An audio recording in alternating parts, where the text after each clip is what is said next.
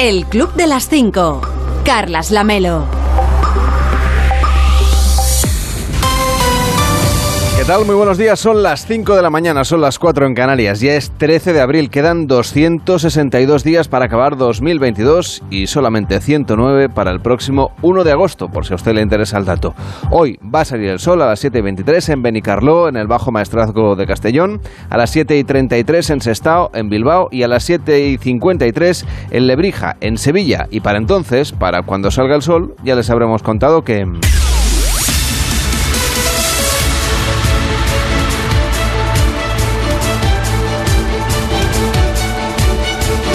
Ya les habremos contado que las negociaciones entre Ucrania y Rusia siguen estancadas mientras Vladimir Putin asegura que su causa es noble y que no renunciará a sus objetivos en el Donbass. Además, acusa a Occidente de fomentar falsedades como la matanza de Bucha, que Moscú continúa negando. Además, el primer ministro británico Boris Johnson será sancionado por participar en fiestas durante el confinamiento por la pandemia y en Nueva York un tiroteo en el metro deja al menos 23 heridos de diversa consideración, aunque no se teme por la vida de ninguno de ellos. La policía sigue buscando al autor, un hombre que llevaba una máscara de gas y una sudadera gris que ha lanzado un bote de humo y ha empezado a disparar.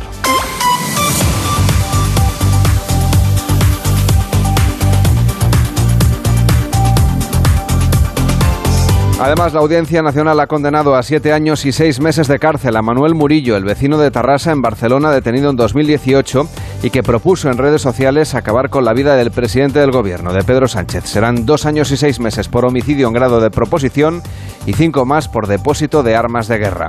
Y en unas horas conoceremos los datos del IPC en nuestro país, que podría rozar ya los dos dígitos. Serán datos del mes de marzo. El indicador avanzado ya vaticinaba una subida de precios que determina, de hecho, la situación económica de nuestro país. De lunes a viernes a las 5 de la mañana, el Club de las 5. Onda Cero. Carlas Lamelo.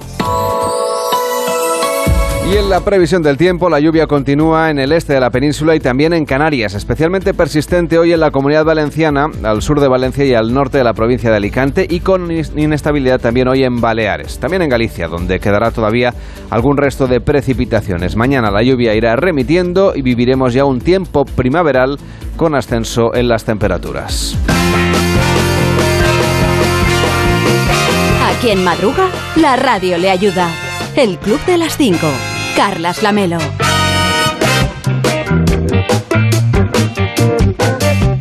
Estamos en el Club de las 5, de las 5 y casi 3 minutos, de las 4 y casi 3 minutos en Canarias. Hola David Cervelló, ¿cómo estás? Muy buenos días. Muy buenos días. Te queda un segundo, ahora ya sí son las 5 y 3. Ah, qué bien. ¿Cómo estás? Bien, bien, bien, pues mucho mejor que hace un segundo. ¿Verdad? Sí, sí, sí, sí. Porque sí. estás más cerca del... Bueno, no sé si llamarle vacaciones, Bueno, pero... estamos De cogerte fiesta, de cogerte del- fiesta, de sí, libranza. Bueno, ¿a quién, Santo. ¿a quién le deseas hoy los buenos días? Pues fíjate, a unos diseñadores de, en este caso, de un billete que han acertado bastante con, con un diseño que se, bueno, que ha gustado muchísimo, es el de los 50 pesos en México. Está causando... A mí me gusta el diseño del, del- el de 500 euros. Hombre, sí, pero este ya no... Es más, no te dejan ya... mm, Por el número, más que nada. ¿No? Sí, el número sí, pero... Que no, no recuerdo que lleva. No sé si he visto muchas en mi Bueno, vida. de ahí que le llamasen en En su momento el, Bin Laden, porque nadie, nadie sabía dónde estaban y todo eso. Bueno, el tema es que este, mm, que este billete pues ha reflejado un, un animal típico de, bueno, típico, que, que prácticamente solo se encuentra en México, que es, eh, bueno, les llaman a estos billetes ya los ajolopesos, ¿eh? los ajolopesos, porque es el, el animal que, que tiene es el ajolote que es una especie, de anfibio que, mm, que es típico de ahí y digamos que a la hora de crear el dibujito pues ha, ha gustado mucho a grandes y, pequeños en general los billetes gustan a grandes y pequeños, pero en este caso pues es un billete que el dibujo pues es es muy cuco, es una es un animalito muy muy simpático y pues en las redes sociales pues se ha compartido que cada vez ese diseño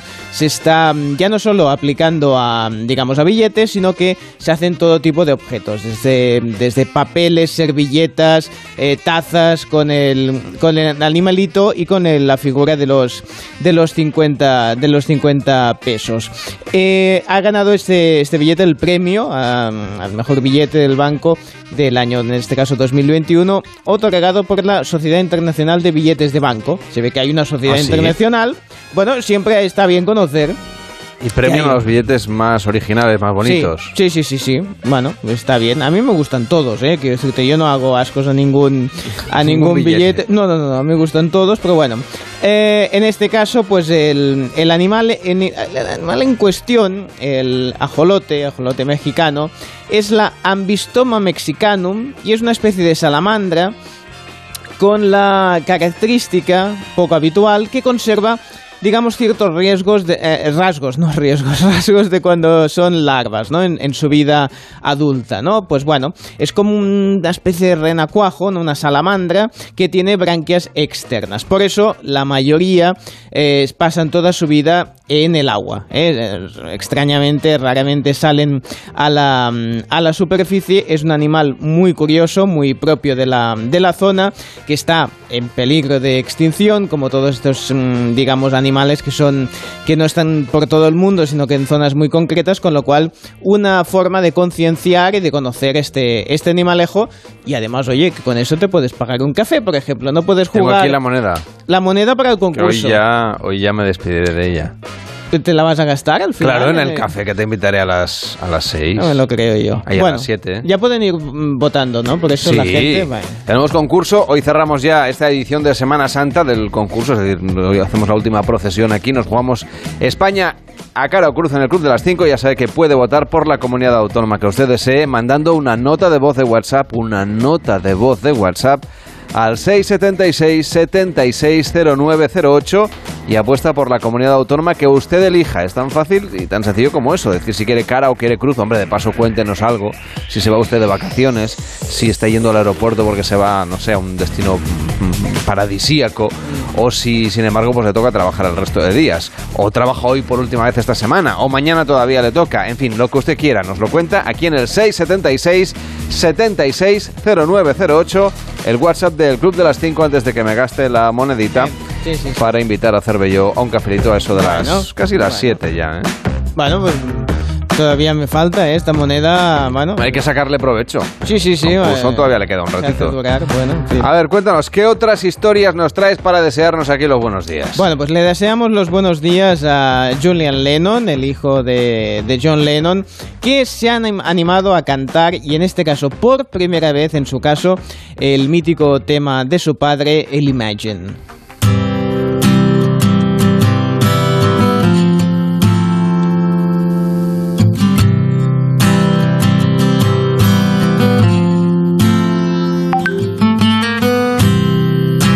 Imagine there's no heaven. It's easy if you try. Y eso que dijo que no la cantaría nunca, o mejor dicho, que solo la cantaría si, vamos, si fuese una, ¿eh? llegase el fin del mundo casi, ¿eh? Eh, a la guitarra escuchamos a Nuno Betancourt, que es un, vamos, un auténtico clásico de la, de la guitarra. Eh, además, el, el vídeo, bueno, digamos, el vídeo que han compartido es un poco el del More Than Extreme, donde también estaba Nuno así con muchas velas, em, ellos dos así, pues, em, interpretando, sintiendo mucho esta, mm, esta canción, que Julian ya tiene 59 años, ¿eh? que decirte que ya el tiempo, el tiempo pasa, y en esta ocasión, pues, ha querido, em, pues, a través de esta, de esta canción dar su apoyo a los refugiados de, de Ucrania por todo lo que está sucediendo. Es eh, la manifestación virtual Stand Up for Ukraine que ha unido artistas de todo el mundo pues para recaudar fondos para donar a estas personas refugiadas por la guerra de Ucrania.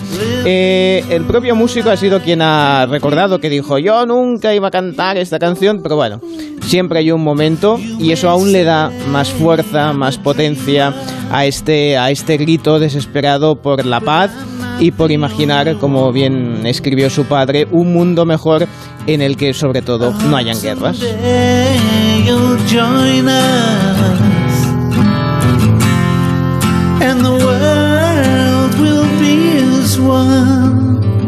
El Club de las 5. Carlas Lamelo. El Club de las 5, de las 5 y 9, de las 4 y 9 en Canarias. Real Madrid y Villarreal siguen adelante en las competiciones europeas y ya están en semifinales esta noche en Radio Estadio pendientes del Atlético de Madrid ante el Manchester City. Edu Pidal, ¿qué tal? Buenos días. La noche salió redonda para los equipos españoles, Carlas. La victoria del Real Madrid en el Santiago Bernabéu después de perder 0-3 con el Chelsea en el minuto 78 Sale Rodrigo, hace el primero, fuerza la prórroga y con un gol de Benzema acaba clasificándose para las semifinales. Carlo Ancelotti. El, 3 a 0 nos ha liberado. Desde ahí ha salido otra vez la magia de este estadio. Esta noche Real Madrid y Villarreal han dado un empujón al fútbol español en Europa, que donde todo el mundo decía que el fútbol español, los equipos españoles no son al mismo nivel de los ingleses. Ahora hay dos equipos españoles en la semifinal de la Champions. Hay dos, Carlas, lo decía Ancelotti, porque también el Villarreal, tan meritorio o más que lo del Madrid, es que el Villarreal haya eliminado al Bayern de Múnich. Perdiendo 1-0 en el Allianz Arena, empató el partido con un gol de Chuguez en el 88 y pasó la eliminatoria. Real Madrid y Villarreal ya están en semifinales. Hoy lo intentará el Atlético de Madrid ante el Manchester City, tras el 1-0 en contra de la ida. De lunes a viernes a las 5 de la mañana, el Club de las 5. Onda Cero. Carlas Lamelo. Hoy en Onda 0.es nos cuentan que Vladimir Putin asegura que las negociaciones de paz con Ucrania están en un callejón sin salida. El presidente ruso justifica la guerra y advierte de que no parará su ofensiva en Ucrania hasta controlar el Donbass. Mientras tanto, España envía a Ucrania un nuevo avión con armamento ligero.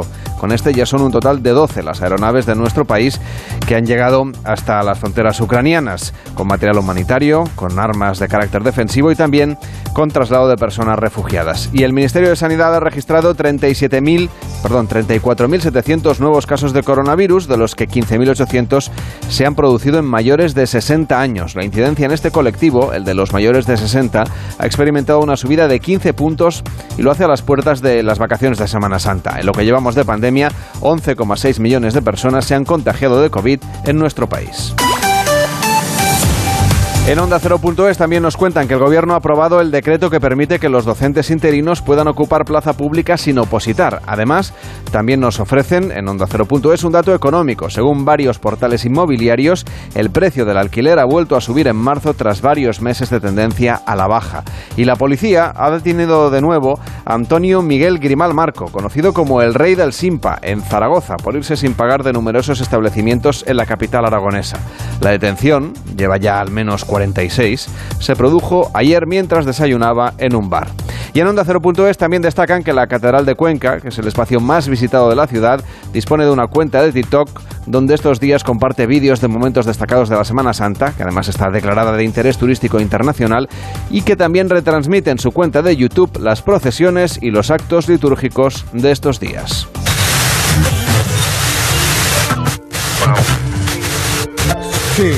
A ver, señor Viente, usted ya oye TikTok y ya...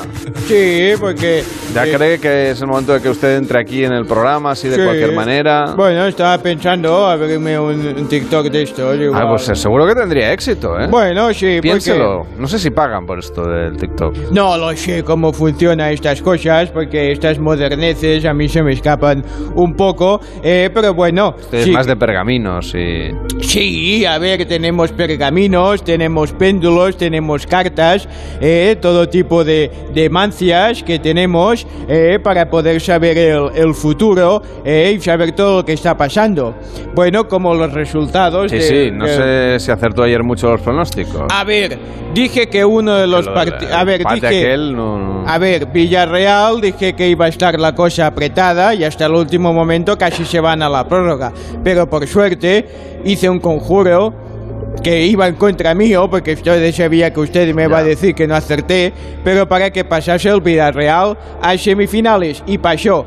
El Real de Madrid dije que claramente ganaría y bueno, ganó. Claramente, Claramente no tanto. Bueno, a ver, claramente yo sabía que no había problema porque iba a remontar, porque el Real de Madrid sabe remontar muy bien. Con lo cual veía claramente en las cartas que iba a pasar. ¿eh?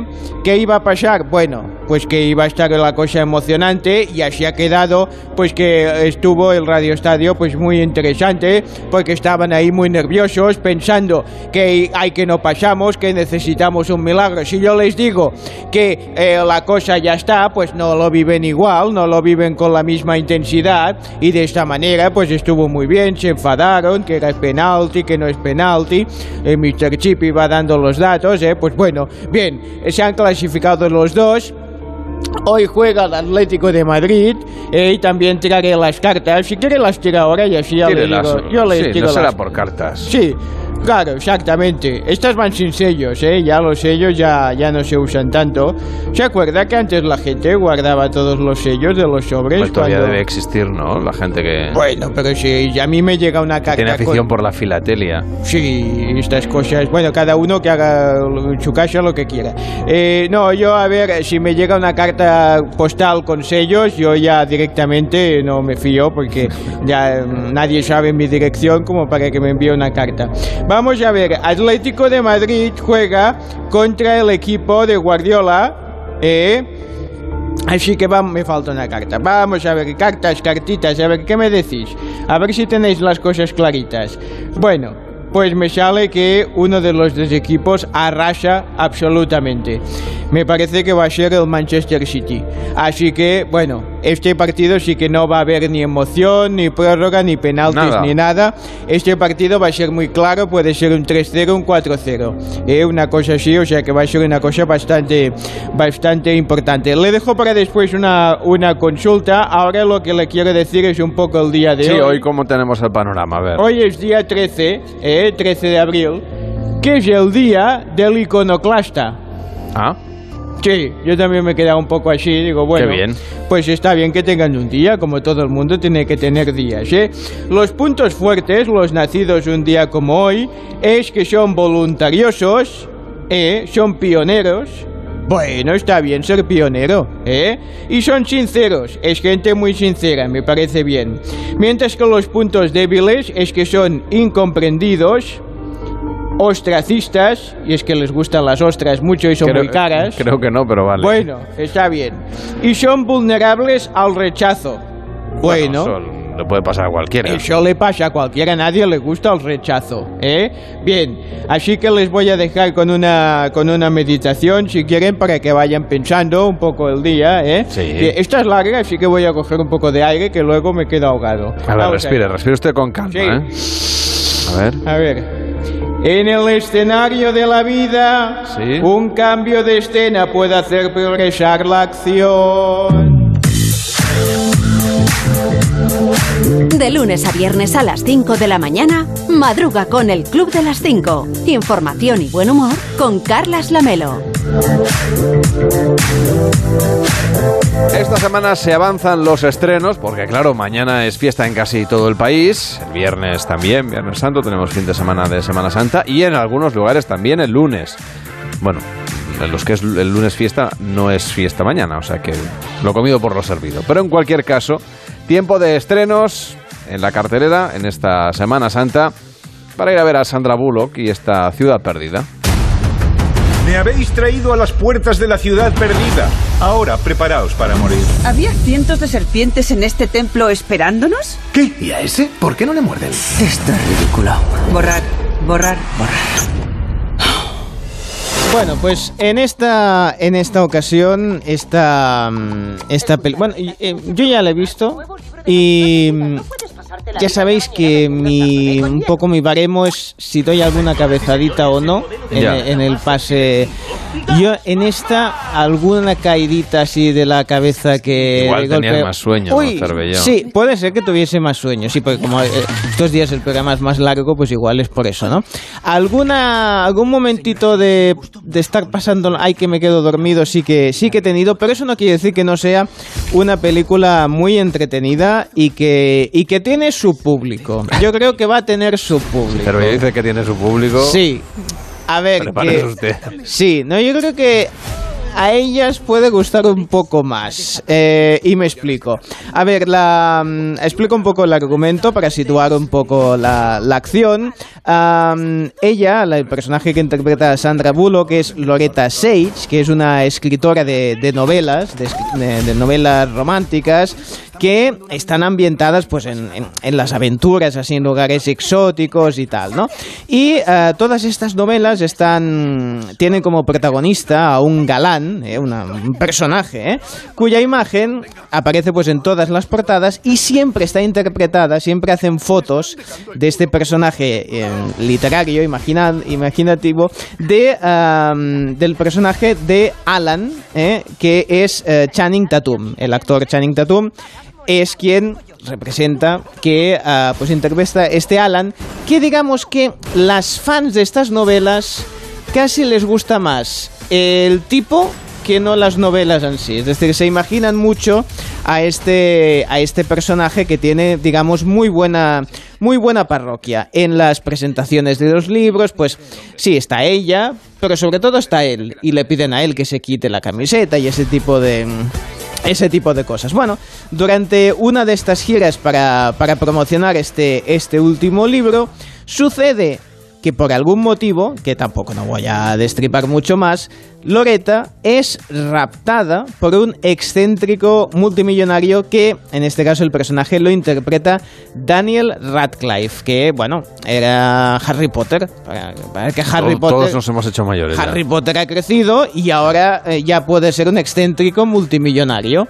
La verdad es que está Puede muy ser lo que quiera. o sea, el actor no va a estar Sí. toda la vida ahí encadenado a ese papel. Y la verdad es que es un actor que nos está sorprendiendo con los papeles que últimamente está interpretando. A ver, aquí este personaje, digamos que no. Un Oscar no le van a dar por esta, por esta yo- yo creo película. que la película en general Sí. es, es un de entretenimiento, ¿no? Es muy exagerado el personaje, eso sí, consiguen que sea, que sea muy entretenida. El por qué eh, el personaje de Daniel Radcliffe pues eh, secuestra al personaje de Sandra Bullock es una de las de, los motivos de la historia que, que funciona en esta en esta película. Como os decía, el reparto está muy bien eh, porque no solo está Sandra Bullock y Channing Tatum, como decíamos, y Daniel Radcliffe, sino también está Brad Pitt, que hace un personaje divertidísimo, muy en la línea de, mm, bueno, de, de aquí de guapísimos muy guapos. ¿eh? Aquí digamos que eso de eh, los desnudos por exigencias del guion, que pasaba tanto antes, ahora no es tanto en ellas como en ellos en esta película. Así que hay una escena en concreto, eh, no tanto de Brad Pitt, pero sí de, de Channing Tatum, que digamos que está siendo bastante comentada, que está siendo bastante, digamos, compartida por... mm, los las usuarias que digamos que es el reclamo es uno de los reclamos no está en, eh, digamos en la promoción pero sí que es uno de los reclamos Nos han puesto al- en el tráiler, ¿no? Eh, sí, Ah, vaya usted sí. a verla si quiere. Bueno, algo sí que se intuye. Digamos que hay unas babosas por ahí en medio, cuerpos desnudos. Bueno, Ah, pero yo lo de las babosas lo he visto en el tráiler. pues eh, sí, digamos que las babosas Muy erótico no me ha parecido, pero... Bueno, es- digamos que se empiezan a colar por todo el cuerpo. Entonces, Ah, sí, o sea que hay una parte que no hemos visto en el Sí, tráiler. exactamente, hay una parte Que en el tráiler no se ve y que va a hacer las delicias seguramente de quien, de quien vaya a ver la, la película. Como os digo, es una película muy entretenida, hay unos chistes que, que funcionan, que funcionan muy bien. Lo que pasa es que es eso, es exagerado, es una historia, pues mm, no para tomársela muy en serio, sino para entrar al,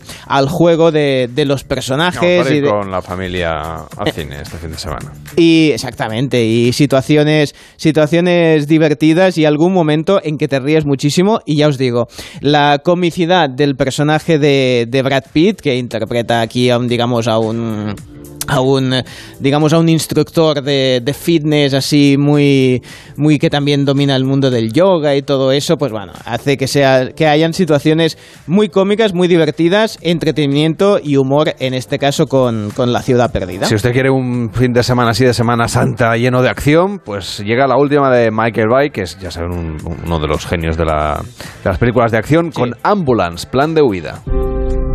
Lo siento, hermano. Siento haberte metido en esto. Solo quería que todo fuera como antes.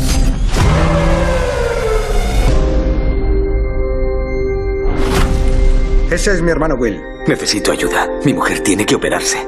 Así es la vida real. ¿Cómo es posible? Te jugaste la vida por este país, dejaste a tu familia, tu hogar, cuánto necesitas. Pues esto es también uno de, uno de los motores en muchísimas películas, ¿no? Alguien que necesita el dinero, eh, pues ah, bueno, hay la, la opción en este caso pues de, de que haya de que haya un robo para conseguir ese, ese dinero y ese plan de ese plan de escape para para, bueno, para salir con ese con ese dinero, pues es, es la acción principal de un film que eh, ya cuando los cuando los actores protagonistas Jake Gyllenhaal y Yaha Abdul Mateen II pasaron hace un par de semanas creo por el hormiguero ya comentaron que es un ritmo frenético que desde el minuto uno es acción y si está dirigida por Michael Bay ya sabemos que va que va a ser así así que estas es de esas películas de pasarlo también un poco bien mal, ¿eh? de la tensión del momento, de que estás todo el rato, ay, ay, ay, que les pasarán, que no sabes quiénes son los buenos, porque al final, eh, a mí me pasa con estas películas de, de- de ladrones y Tanto tal. que- tiro ya no sabes quién está ganando. no, exactamente, y al final que dices, bueno, los ladrones eh, son los buenos, son los malos, ¿quién quiero que gane? ¿Los policías? ¿Los tal? Bueno, en fin, para eh, también tiene su, su subgénero, eh, digamos, el de persecuciones, robos y, y, en es- y, bueno, igual hasta hay un subgénero de ambulancias, ese ya no lo conozco tanto. Pero bueno, Ahí se pero me bueno, pillas, esta acción, acción tiene a, a raudales, sí. Y se estrena también el juego de las llaves. Las mujeres tienen que poner sus llaves aquí. Ahora los hombres van a escoger una llave al azar y busquen a la dueña de la llave. Vamos a follar toda la noche con la persona a quien pertenezca la llave. Es broma, ¿no?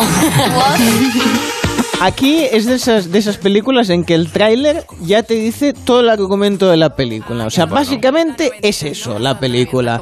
¿eh? Es decir, un grupo, bueno, una- unos matrimonios que pues llegan a ese punto eh, de la vida en la que, bueno, pues eh, la monotonía, pues que ya falta digamos fal- falta cierta pasión y entonces aparece esta posibilidad esta posibilidad de jugar este a este juego en que digamos pues se cruzan las, a- las llaves cuidado hay organización ¿eh? o sea ponen las llaves de ellos en un, en un cuenco y las de ellas en el otro, ¿eh? O sea que luego te llevases una sorpresa y te, y te encuentras las llaves de otro y a ver, eh, organización, organización, ¿eh? Que, que, no, que no nos liemos. Pues el tema es que, claro, al principio pues siempre hay uno de la pareja que no quiere jugar, eh, el, o el otro, la otra sí. Otro que quiere todas las llaves. El otro sí, yo a mí yo me pillo otra llave, ¿eh? o sea, estás ahí, no se vale mirar, es un poco como las bolas calientes en los sorteos de la Champions, ¿no? Pues aquí Sí, las llaves están mejor- calientes, sí. dicho, sí. están muy calientes aquí las llaves. Y al principio yo no quiero, yo no quiero,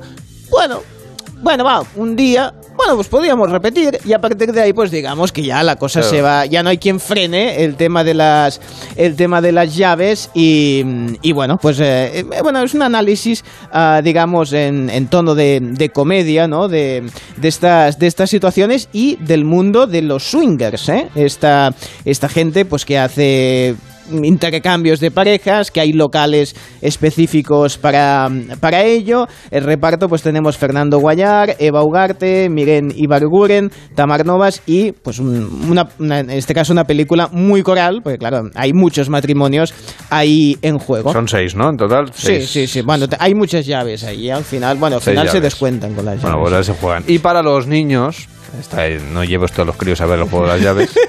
para los niños mejor usted elija las aventuras de Pil. Érase una vez una princesa muy particular.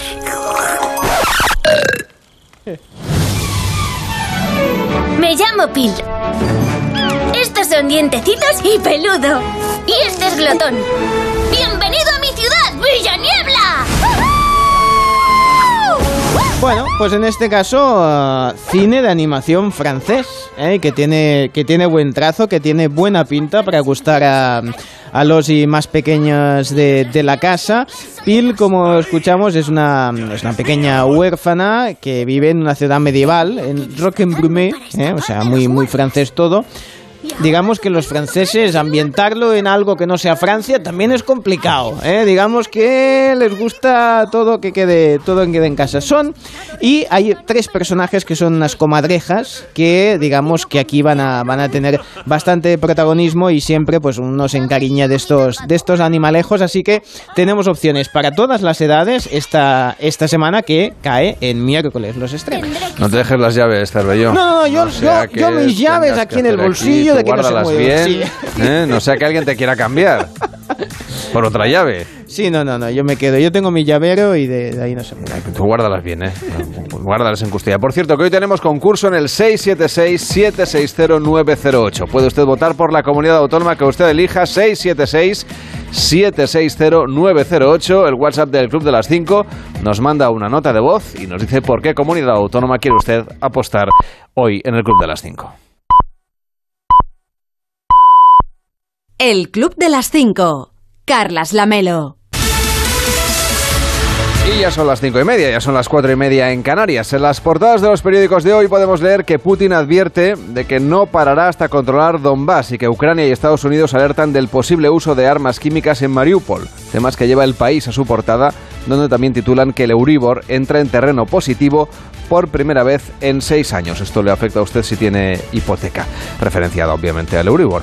En el mundo, a autonomías del PSOE vetan los consejeros, los consejeros de Vox en Castilla y León y que los bancos deniegan más créditos a hogares y a empresas por el frenazo económico. En La Razón le cuentan que Feijó busca una mujer como portavoz del PP en el Senado y que el miedo por la crisis y la guerra dispara el ahorro hasta 1,92 billones de euros. En La Vanguardia leemos que Putin advierte a Occidente que no logrará aislar a Rusia y que la inflación dispara el gasto en pensiones hasta finales del próximo año. En el periódico ABC, Putin purga el Donbass con deportaciones masivas. Cuenta el ABC que el Kremlin secuestra a cargos electos, sustituye la telefonía ucraniana por la rusa y diseña una sociedad a su medida que legitime la invasión en Ucrania. En el Confidencial leemos y llevan a portada que Biden eleva el tono contra Moscú y habla por primera vez el presidente norteamericano de genocidio y en el periódico de España aseguran que Vladimir Putin encarga a un fiscal vinculado con la mafia en España a investigar los crímenes en Ucrania.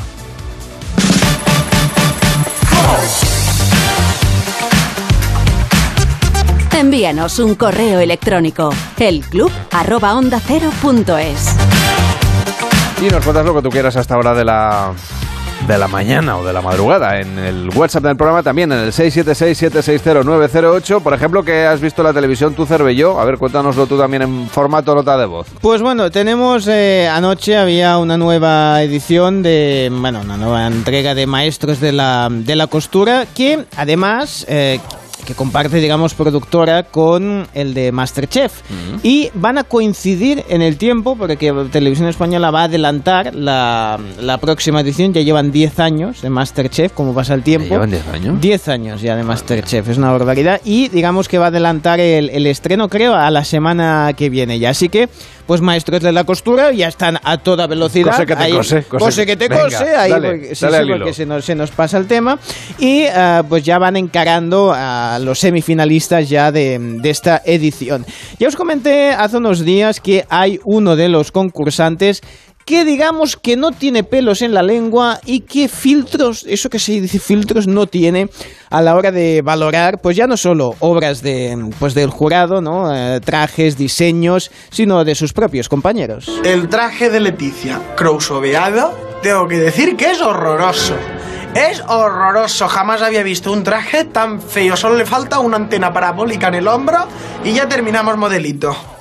Madre mía. Sí, Menuda sí, sí, crítica más feroz. Sí, sí, no, no, digamos que, que bueno, eh, no, ya te digo, no tiene pelos en la lengua y siempre están, digamos que yo creo que su, su micrófono ya lo tiene siempre subido porque sabes que alguna te va a soltar. Una de las sorpresas de esta pasada edición es que, digamos, los aspirantes pues recibieron la visita de algún familiar, algún padre, abuelo, hubo momentos eh, muy emotivos, esto siempre sucede porque además llevan tiempo ahí, no ven a sus familias y pues siempre recuerdan pues quién le inspiró en eso de dedicarse pues a, a, a confeccionar, en este caso, piezas de, de ropa. Alguno de los padres, un padre en este caso, incluso hasta agradece la mano dura de los jueces. ¿Quieres dar las gracias a los jueces por lo que han hecho por tu hijo, maestros de la Pues sí, costura? sí, sí, sí, sí, sí. Le- os voy a dar muchísimas las gracias, sobre todo a alguien que no le voy a mirar, porque gracias a las broncas que le soltó, Lorenzo ha espabilado al niño.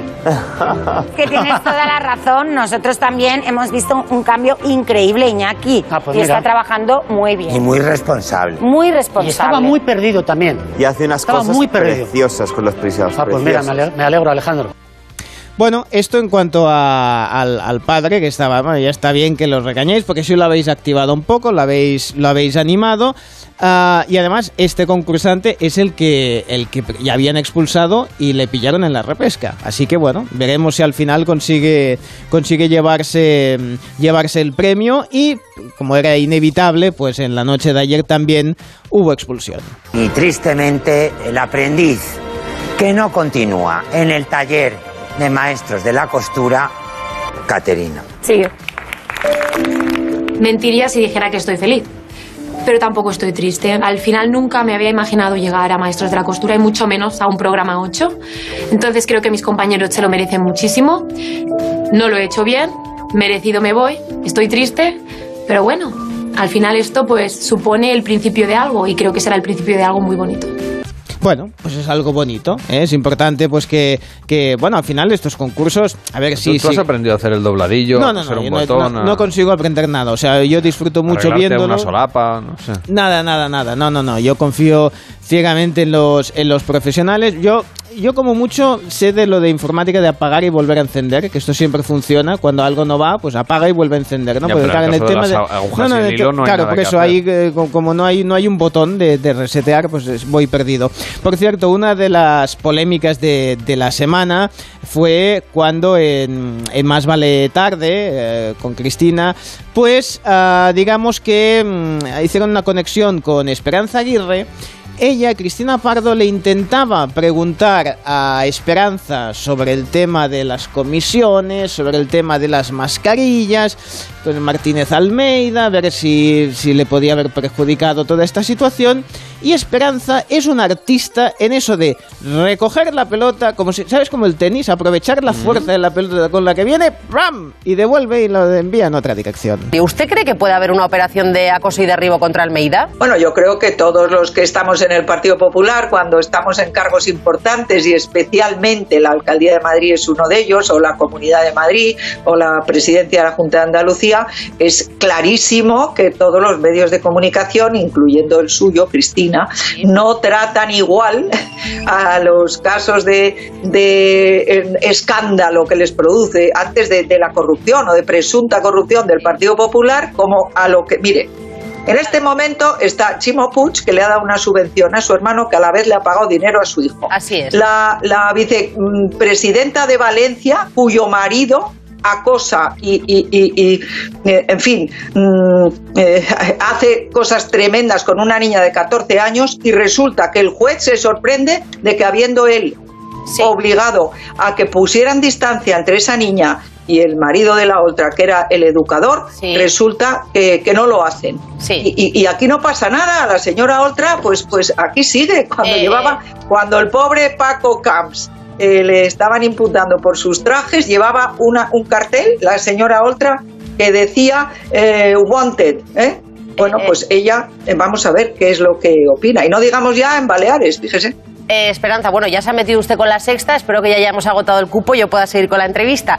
No, la Eh, sexta, oiga, aquí estoy, porque sí. la sexta cumple una función, pero no me dirá usted que la Sí, sexta es una pero por eso televisión digo que de como ya- centro-derecha, que como ¿eh? ya No me diga que es de centro derecha. Ella, venga, ahí la suelta y no- Bueno, hombre, esto- siempre da siempre da juego Esperanza Aguirre. Pues nada, Cervelló, eh, siga viendo usted la tele, porque Sí, tienes sí, que contárnoslo Sí, aquí sí, el luego lunes, más eh, a ver qué es lo que pasa.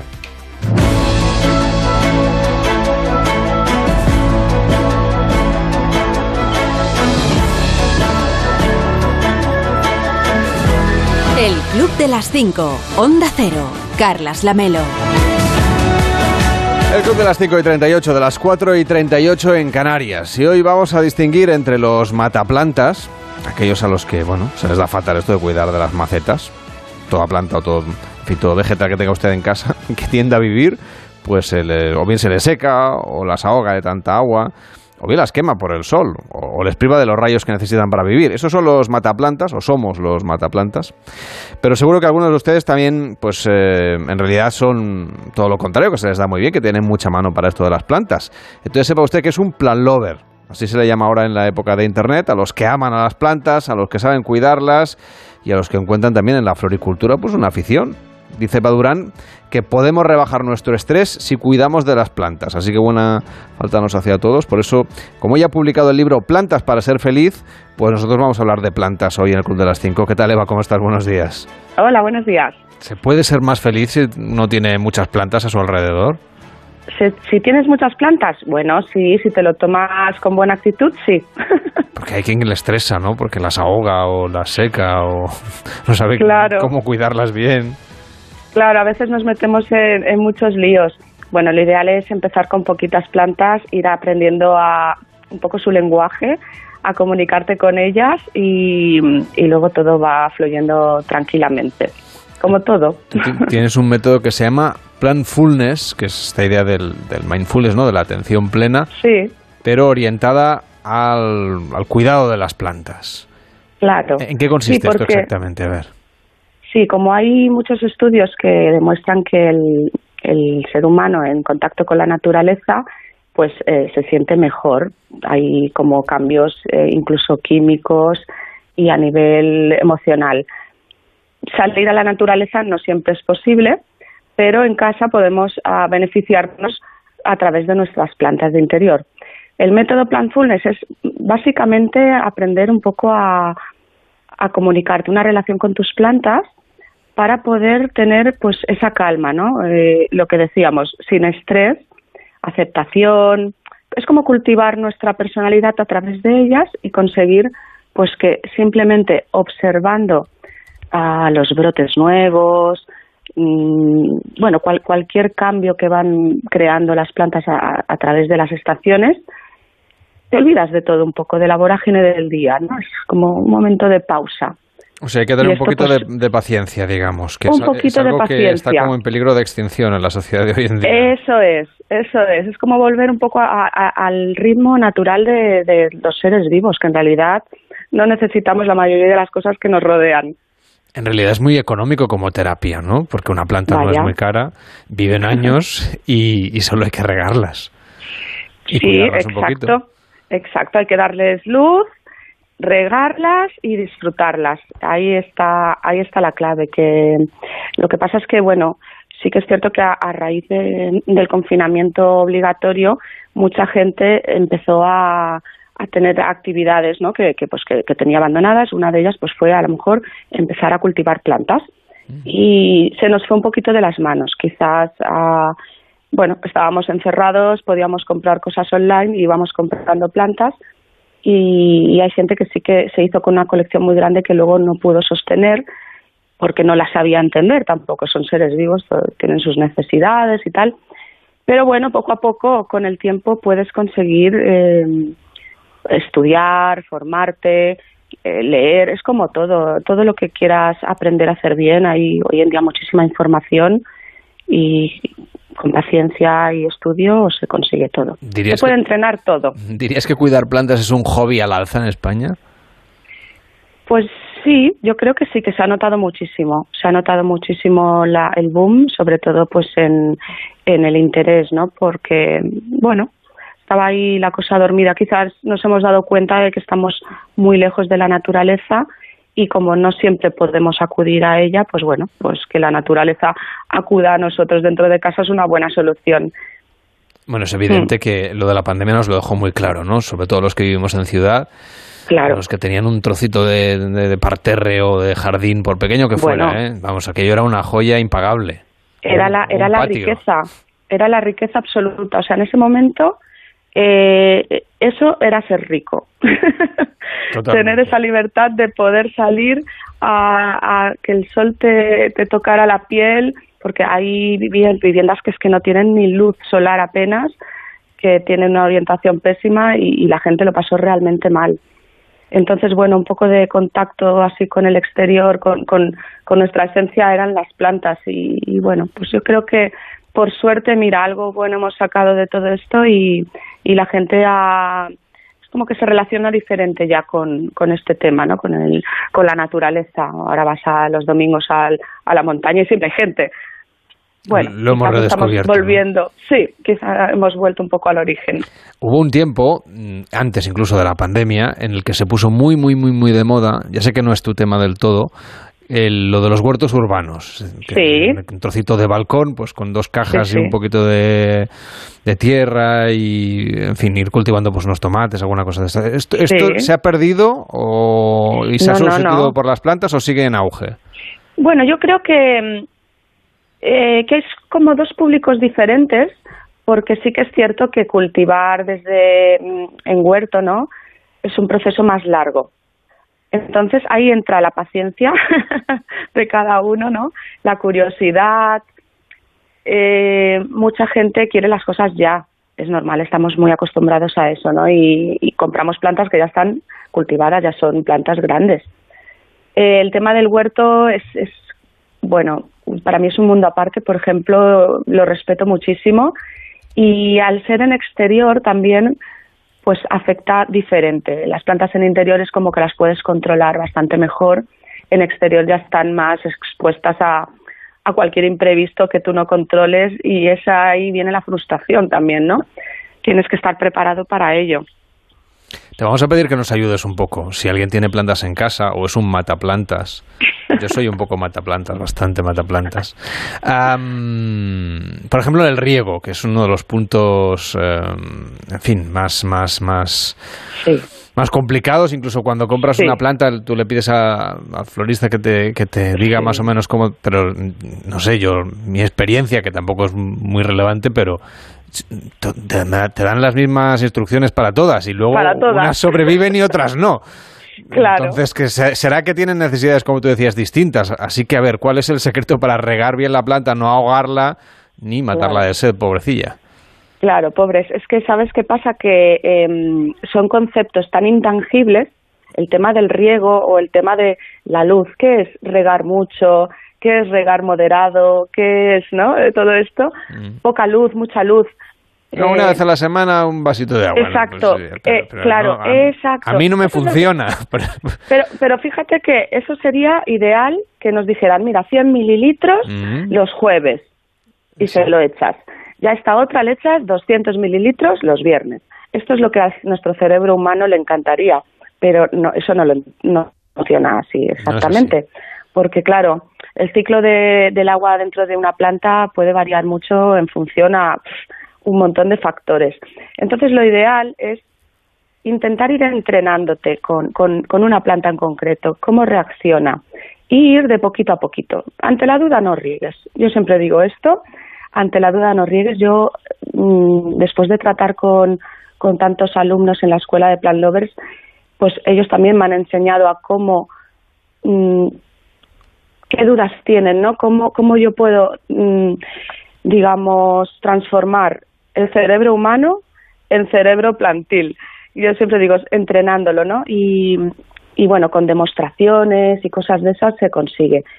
Pero bueno, ante la duda es, eh, Pues si las no la plantas no riegas, al, necesitan... al final se muere también. Pero, pero la observas, la observas. Siempre, normalmente, la- las plantas te dan una señal de, de falta de, de turgencia. Se ponen como flácidas cuando necesitan agua y esa observación es la que se ha de ir practicando con cada planta, porque cada planta tiene un sustrato diferente o tiene un tamaño diferente. Entonces, cada una, aunque sea la misma especie, puede reaccionar diferente. Entonces, es ir observándolas. El planfulness al final es eh, entender esto, entender que tienes que dedicarte un ratito a tocar las hojas, cómo las sientes. Es, es una decisión también, ¿eh? Tener plantas por decoración, a mí, bueno, me fascina porque embellecen un montón, pero es una responsabilidad al final. Y, y- y puede, puede volverse en contra. Si tienes plantas que no entiendes eh, o que no puedes atender, pues es ahí cuando dices, ostras, que tenía que regar, hoy la estás viendo ahí, que está medio muerta. Entonces, bueno, hay especies más fáciles, también es un poco informarse, hay especies que apenas necesitan unas atenciones súper mínimas, pero por ejemplo, todo el mundo ha matado cactus, ¿eh? es que el término de mataplantas Ya. o mm, nadie nace mataplantas ni nadie nace experto en plantas, esto está clarísimo. No, no, hay que, vamos, es como cualquier otra cosa, ¿no? Uno tiene que tener conocimiento. Pero, por ejemplo, a, a la hora de, de- de irse así apagando, pobrecillas, eh, una que le falte agua aún puede resucitar, pero la que Exacto. se ha regado de más, es así que ya, pobre, está Eso sentenciada. ya, sí, porque las raíces, ese- que son lo que no vemos, están ahí siempre en peligro, pobres. ¿Y cómo podemos detectar? Bueno, claro, sí, sí, es muy tarde, ¿no? Pero, eh, ¿cómo es la diferencia? Porque es verdad que una, una planta que se muera por exceso de agua se. mm, ta- También se, se- se va decayendo y es Sí. mucho más rápido el proceso seguramente Claro. y, y es bastante parecido a lo otro. Es decir, Claro, le falta claro. agua y esa duda constante es la que la gente Ahí que no, está. que no sabemos, pues vayamos perdidísimos y lo natural es que no sobrevivan, pobrecillas. Claro, ahí está. Entonces es cuando yo siempre les pregunto a, a las personas, pero ¿cómo está el sustrato? ¿Está húmedo? Si está húmedo y la planta está decaída, es que las raíces ya están saturadas y ya no están funcionando bien. Y me dicen, no, Eva, es que está muy seco, ¿vale? Entonces es que le falta agua. O sea, es como ir un poco calibrándote tú, controlándote tú a ti mismo y co- con la ayuda de la planta, ¿no? Al final, a veces las matamos de amor. Es como, "Voy- voy a cuidarla, le echo agua. Entonces, pues claro, el problema es lo que tú dices, que aparentemente una hoja amarilla puede venir pues por mucha agua o por falta. Y claro, es complicado. Por eso al final la planta te da información, pero la clave la tienes tú. ¿Cómo, cómo lo estás haciendo tú? No vamos a entrar en lo de los trasplantes y otras cosas porque eso ya es mucho más complicado. Pero sí nos decías que había especies que son más fáciles, ¿no? Para gente que se quiere iniciar en esto de cuidar las plantas y que a lo mejor pues todavía no tenga mucho conocimiento o no tenga mucho tiempo. ¿Cuáles son las más resistentes o las más fáciles de cuidar? Claro, mira, es que depende de cómo eres tú.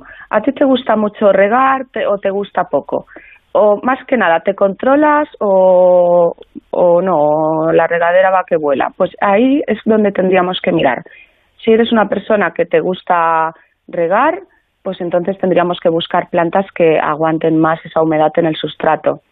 Si eres una persona que dices, ostras, es que ya a mí me encantan las plantas, pero apenas tengo tiempo o no quiero complicaciones, las quiero regar poco y tal, pues entonces hay plantas que son eh, más erofíticas, que tienen más resistencia, acumulan más agua ellas por sí mismas y apenas tienes que, que darles un riego a lo mejor cada 10, 15 días y, oye, tienes la casa bonita con tus plantas y no te tienes que preocupar. O sea, al final la especie mm, no es más fácil o más difícil, es tú qué estilo de vida tienes o qué, qué, qué tipo de, de cuánto tiempo vas a poderle dedicar y en base a eso encontrar la especie perfecta. Es como tendríamos que hacer un Tinder de plantas.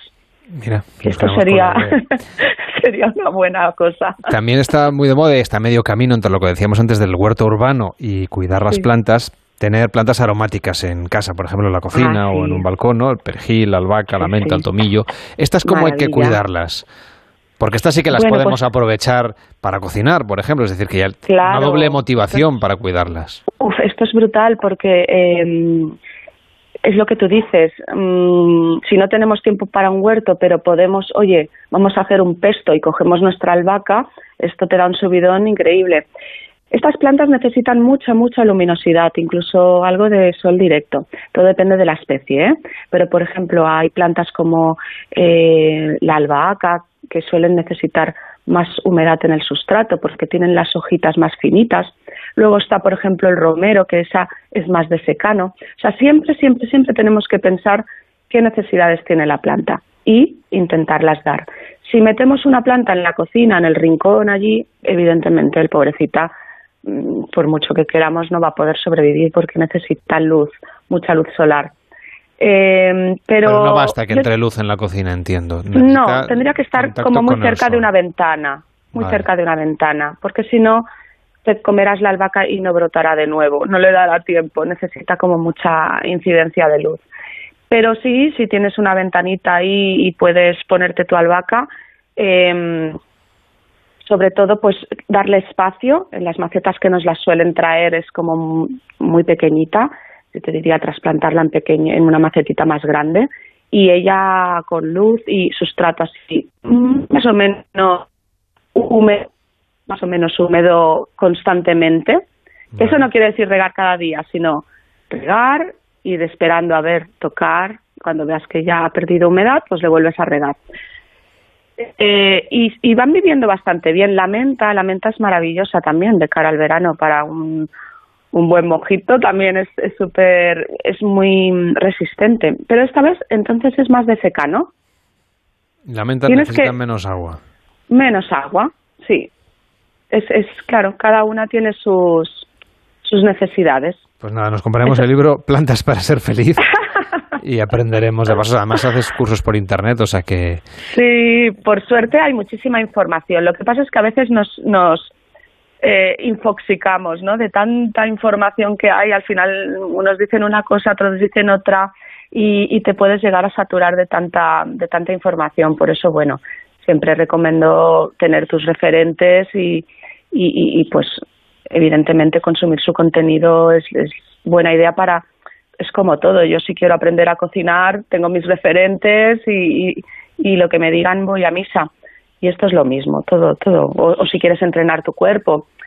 En las plantas es lo mismo, es tener tiempo, interés y estudiar un poquito. Y constancia también. Eva Durán, muchísimas gracias, que tengas un feliz día. Muchas gracias, Carlas, igualmente.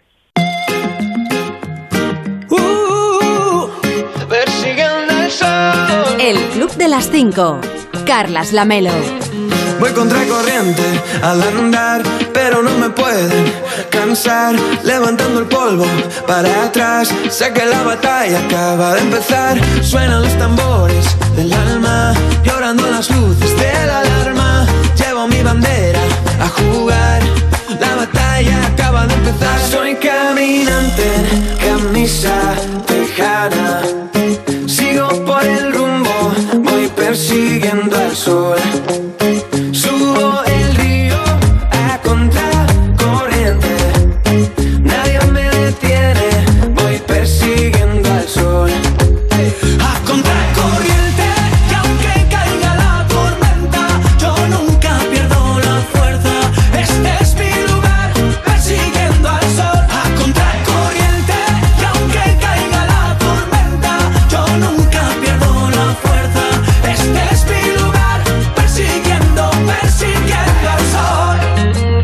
Síguenos en Twitter, arroba el Club Onda Cero. Todos los que sueñan con triunfar, echando el miedo pa' afuera, por todos los que buscan su lugar. Sé que la batalla no acaba ya, dicen que no puedo, ¿qué más da? Yo sigo a mi aire, a mí me da igual, soñando fuerte y además, mi batalla es la única que hay.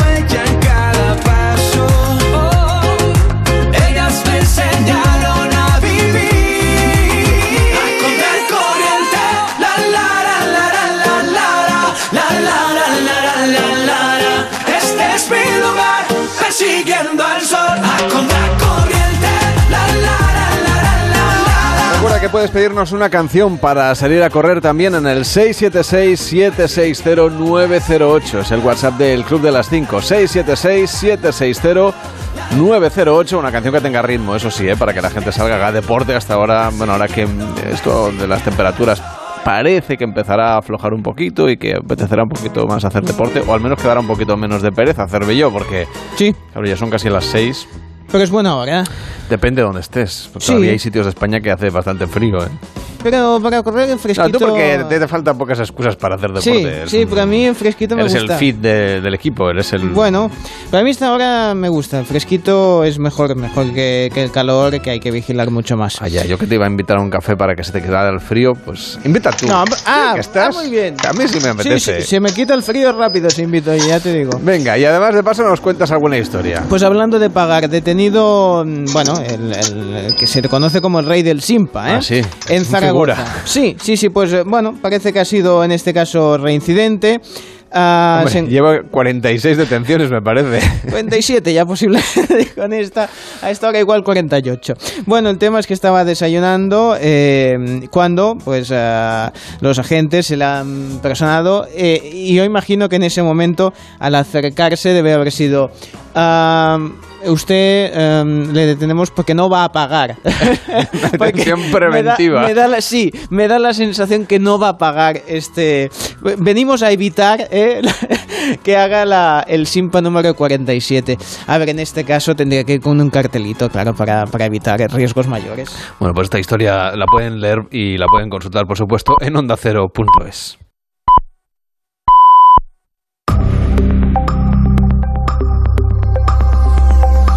El Club de las 5. Carlas Lamelo.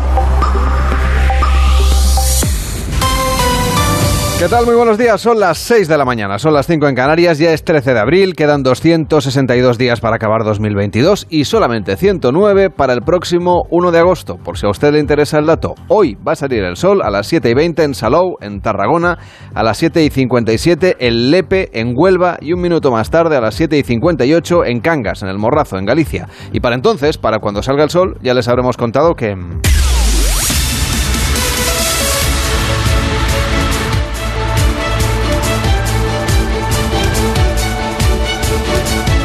Ya les habremos contado que Vladimir Putin asegura que las negociaciones de paz con Ucrania están en un callejón sin salida. Elena, bueno, ¿cómo estás? Buenos días. Muy buenos días, Carlas. Además califica como fake la matanza de Bucha e insiste que su objetivo sigue siendo el Donbass. Y asegura que no va a parar hasta conseguirlo, así que lamentablemente de momento la guerra sigue y parece que va para largo. Hoy se cumplen 49 días. Las tropas rusas siguen intensificando sus ataques en el este de Ucrania y el alcalde de Mariupol habla ya de más de 20.000 civiles asesinados.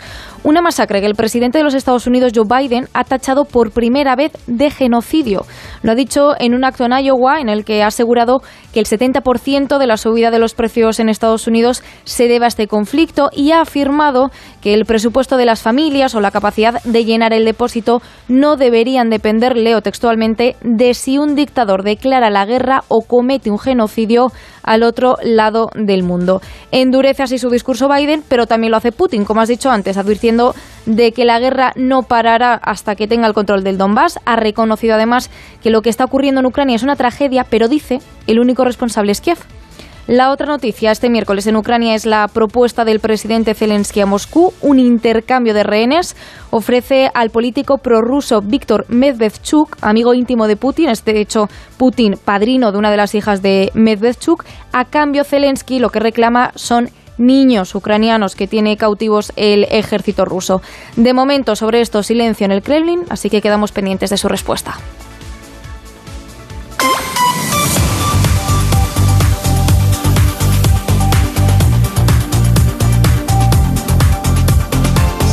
Y aunque estemos, Elena, en plena Semana Santa y muchos ya están a punto de empezar las vacaciones, las perspectivas económicas, la verdad es que se complican, ¿no? Y Elena, vamos a saber cuánto subieron los precios durante el mes de marzo. Sí, a eso de las 9 de la mañana, el INE, el Instituto Nacional de Estadística, nos va a decir si se confirma o no el dato que adelantó hace unas semanas y situaba el IPC del mes de marzo en el 9,8%, a solo dos décimas del doble dígito y batiendo de nuevo récord por ser el nivel más alto desde 1985. Detrás de esta inflación récord está, en parte, la escalada de los precios de la energía, que vienen subiendo desde hace meses y que se han disparado especialmente a partir de la guerra en Ucrania. Aquí en España y en nuestro vecino Portugal estamos precisamente a la espera de que Bruselas dé el visto bueno para topar el precio del gas y rebajar así, eso es lo que pretende el gobierno, la factura eléctrica. Mientras tanto, la delicada situación económica se empieza a ver reflejada en otros indicadores, por ejemplo, el Euribor, que es el indicador de referencia de la mayoría de las hipotecas en nuestro país y que por primera vez desde 2016 está en positivo. Sube su tasa diaria al 0,005%. Algunos analistas creen que va a seguir creciendo a lo largo de este año y que podría cerrar el, año, el 2022, así, en positivo. ¿Quién se vería afectado en este caso por esa subida? Aquellos que tengan hipotecas variables y les toque revisión, porque sus cuotas se van a encarecer. Con la guerra en Ucrania frenando la recuperación, el crecimiento económico y con los sueldos congelados, aumentan los riesgos de morosidad en nuestro país. Por eso la banca quiere endurecer este mismo mes las condiciones para acceder a préstamos, préstamos al consumo, hipotecas. Ya en el primer trimestre del año se endurecieron las condiciones para las empresas. De hecho, se han rechazado muchas solicitudes de pymes por falta de garantías de que pudieran realmente asumir los pagos y ahora lo que pretende la banca es que esas condiciones se endurezcan también para los particulares. Gracias, Elena. Que tengas un feliz día y una buena Semana Santa. Igualmente. Carlas. Que vaya bien. El Club de las 5. Y en deportes, gran noche europea de los equipos españoles. Edu Pidal, ¿cómo estás? Buenos días. Hola Carlos, buenos días. Eso es Real Madrid-Villarreal. Villarreal y Real Madrid, los dos van a estar en las semifinales de la Champions. Los blancos que habían ganado 1-3 al Chelsea en la ida y al que la mayor parte de la gente daba por clasificado, sufrió mucho ayer ante el Chelsea. Un Chelsea que llegó a ponerse 0-3 en el Santiago Bernabéu. Ahí surgió el Madrid inexplicable de las noches europeas. Marcó Rodrigo en el minuto 80, forzó la prórroga y después un gol de Benzema a pesar de las numerosísimas ocasiones que tuvieron los ingleses, clasificó a los blancos con un hombre por encima de todos, sobre todo de menos a más durante el partido, Luka Modric. Nosotros hemos acostumbrado a sufrir. Nos pasó muchas veces aquí con el, eh, con el Voltas, contra, como contra Bayern, como contra Juve, contra Ajax, eh, muchos más partidos, si no me equivoco, Schalke también. Hoy otra vez noche de sufrimiento, pero bueno. Pues pasó el Real Madrid y su rival en las semifinales saldrá de la eliminatoria de esta noche que juegan el Atlético de Madrid y el Manchester City. Los de Guardiola ganaron en la ida 1-0, pero los de Simeone prometen batalla a partir de las 9 de la noche en el Wanda Metropolitano. Sería el tercer español clasificado para semifinales si lo consiguen los rojiblancos, porque el Villarreal, como decíamos, se clasificó ayer contra todo pronóstico, porque si al Madrid lo daban por clasificado, al Villarreal le daban menos opciones a pesar de haber ganado en la ida 1-0 al Bayern en Villarreal y haber merecido incluso más goles, haber acabado goleando en el partido de ida. Pues ayer perdía 1-0 y en el 88 marcó Chuguece. Este es Gerard Moreno. Es un momento histórico para nosotros y creo que hoy tenemos que disfrutar mucho de lo que hemos conseguido. Uno de los mejores equipos del mundo, eh, uno de los favoritos para ganar este Champions. Eh, sabíamos que podíamos hacerlo. Eh, imagínate, la felicidad eh, que tenemos ahora mismo es, es increíble y, y bueno, eh, podemos decir que estamos en semifinales de Champions League. Pues lo dicho, con Real Madrid y Villarreal ya clasificados, la fiesta sería redonda si el Atlético de Madrid elimina esta noche al Manchester City. Lo contaremos en Radio Estadio aquí en Onda Cero. El Club de las 5. Carlas Lamelo. Y en la previsión del tiempo, la lluvia continúa en el este de la península y también en Canarias, especialmente persistente en la comunidad valenciana, al sur de Valencia y al norte de la provincia de Alicante, y con inestabilidad en Baleares, también en Galicia, donde quedará todavía algún resto de precipitaciones. Mañana la lluvia irá remitiendo y viviremos un tiempo primaveral con ascenso de las temperaturas.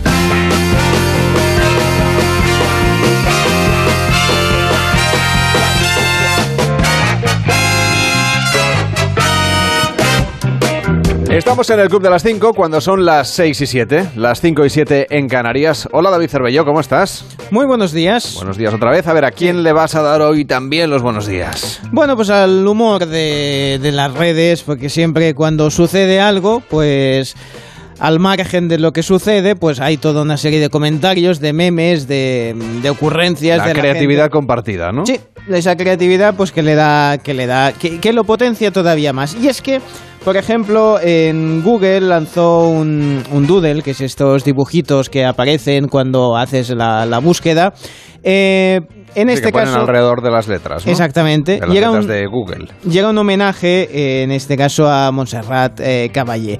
Bueno, el tema está en que una buena idea, como era pues hacer el homenaje al, a- que era la fecha de, de nacimiento, en este caso de Montserrat Caballé, pues se convirtió en un meme andante porque la gente no terminaba de ver en ella a Montserrat Caballé y empezaban a preguntarse y a preguntar por quién era el homenaje. Porque, vamos, eh, lo sobre todo la, la imagen más comentada era que si era el homenaje de Falete en versión lo comía. Porque digamos que aparece con unos abanicos y la imagen... A ver, parecerse lo que se dice parecerse a Montserrat Caballé no se parece. Al menos Hombre, la cara. Vamos a ver, el cardado que llevaba Montserrat Caballé. Hombre, el cardado lo, sí. Lo han clavado. El cardado Lo sí. demás ya.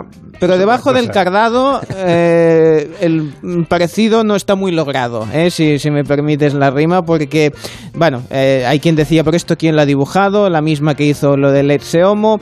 Bueno, la gente estaba pues comentando todo este, todas estas intervenciones porque eh, se hacía un poco de concurso público de ideas a ver a quién se parecía más, si a Rita Barberá, si a Rafael Aparicio, eh, Carmen de Mairena, Falete, incluso Juanito Navarro, comentaba, comentaba gente, porque los parecidos, pues bueno, digamos que eran más parecidos que el de la propia Montserrat Caballé. Google salió al paso eh, publicando después una, un tuit que, en el que decía, Google España, eh, decía, solo para aclarar, hoy no es el cumpleaños de Falete. eh, y publicaba pues que... Sí que echaron más leña al fuego, vale. Sí, que Falete pues nació el 9 de enero de 1978. ¿eh? Como para decir, Falete no es, sigan buscando, sigan jugando, ¿no? A ver quién es, que igual podría ser una- un concurso divertido, ¿no? De a ver eh, quién es el personaje que se oculta detrás de, eh, en este caso, pues el, el doodle de Google.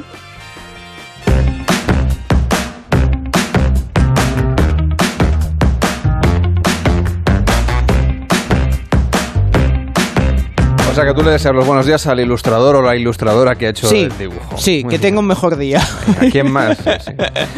¿A quién más le deseas hoy los buenos días? Pues a un creativo que, que tuvo una ocurrencia muy buena, en este caso es Marcos Barrientos, que junto a unos amigos decidieron eh, pues hacer una versión de, de la mítica pintura de, de La Última Cena de Leonardo da Vinci. En este caso ellos quis- quisieron hacer La Última Cena, pero digamos, eh, recreando pues una cadena de, mm, de alimentación, vamos a llamarlo 100 montaditos directamente, pues ellos lo que hicieron es, se pidieron los 100 montaditos. O sea, toda la carta. Toda la carta, Uno o sea, pónmelos todos, o sea, uno de cada.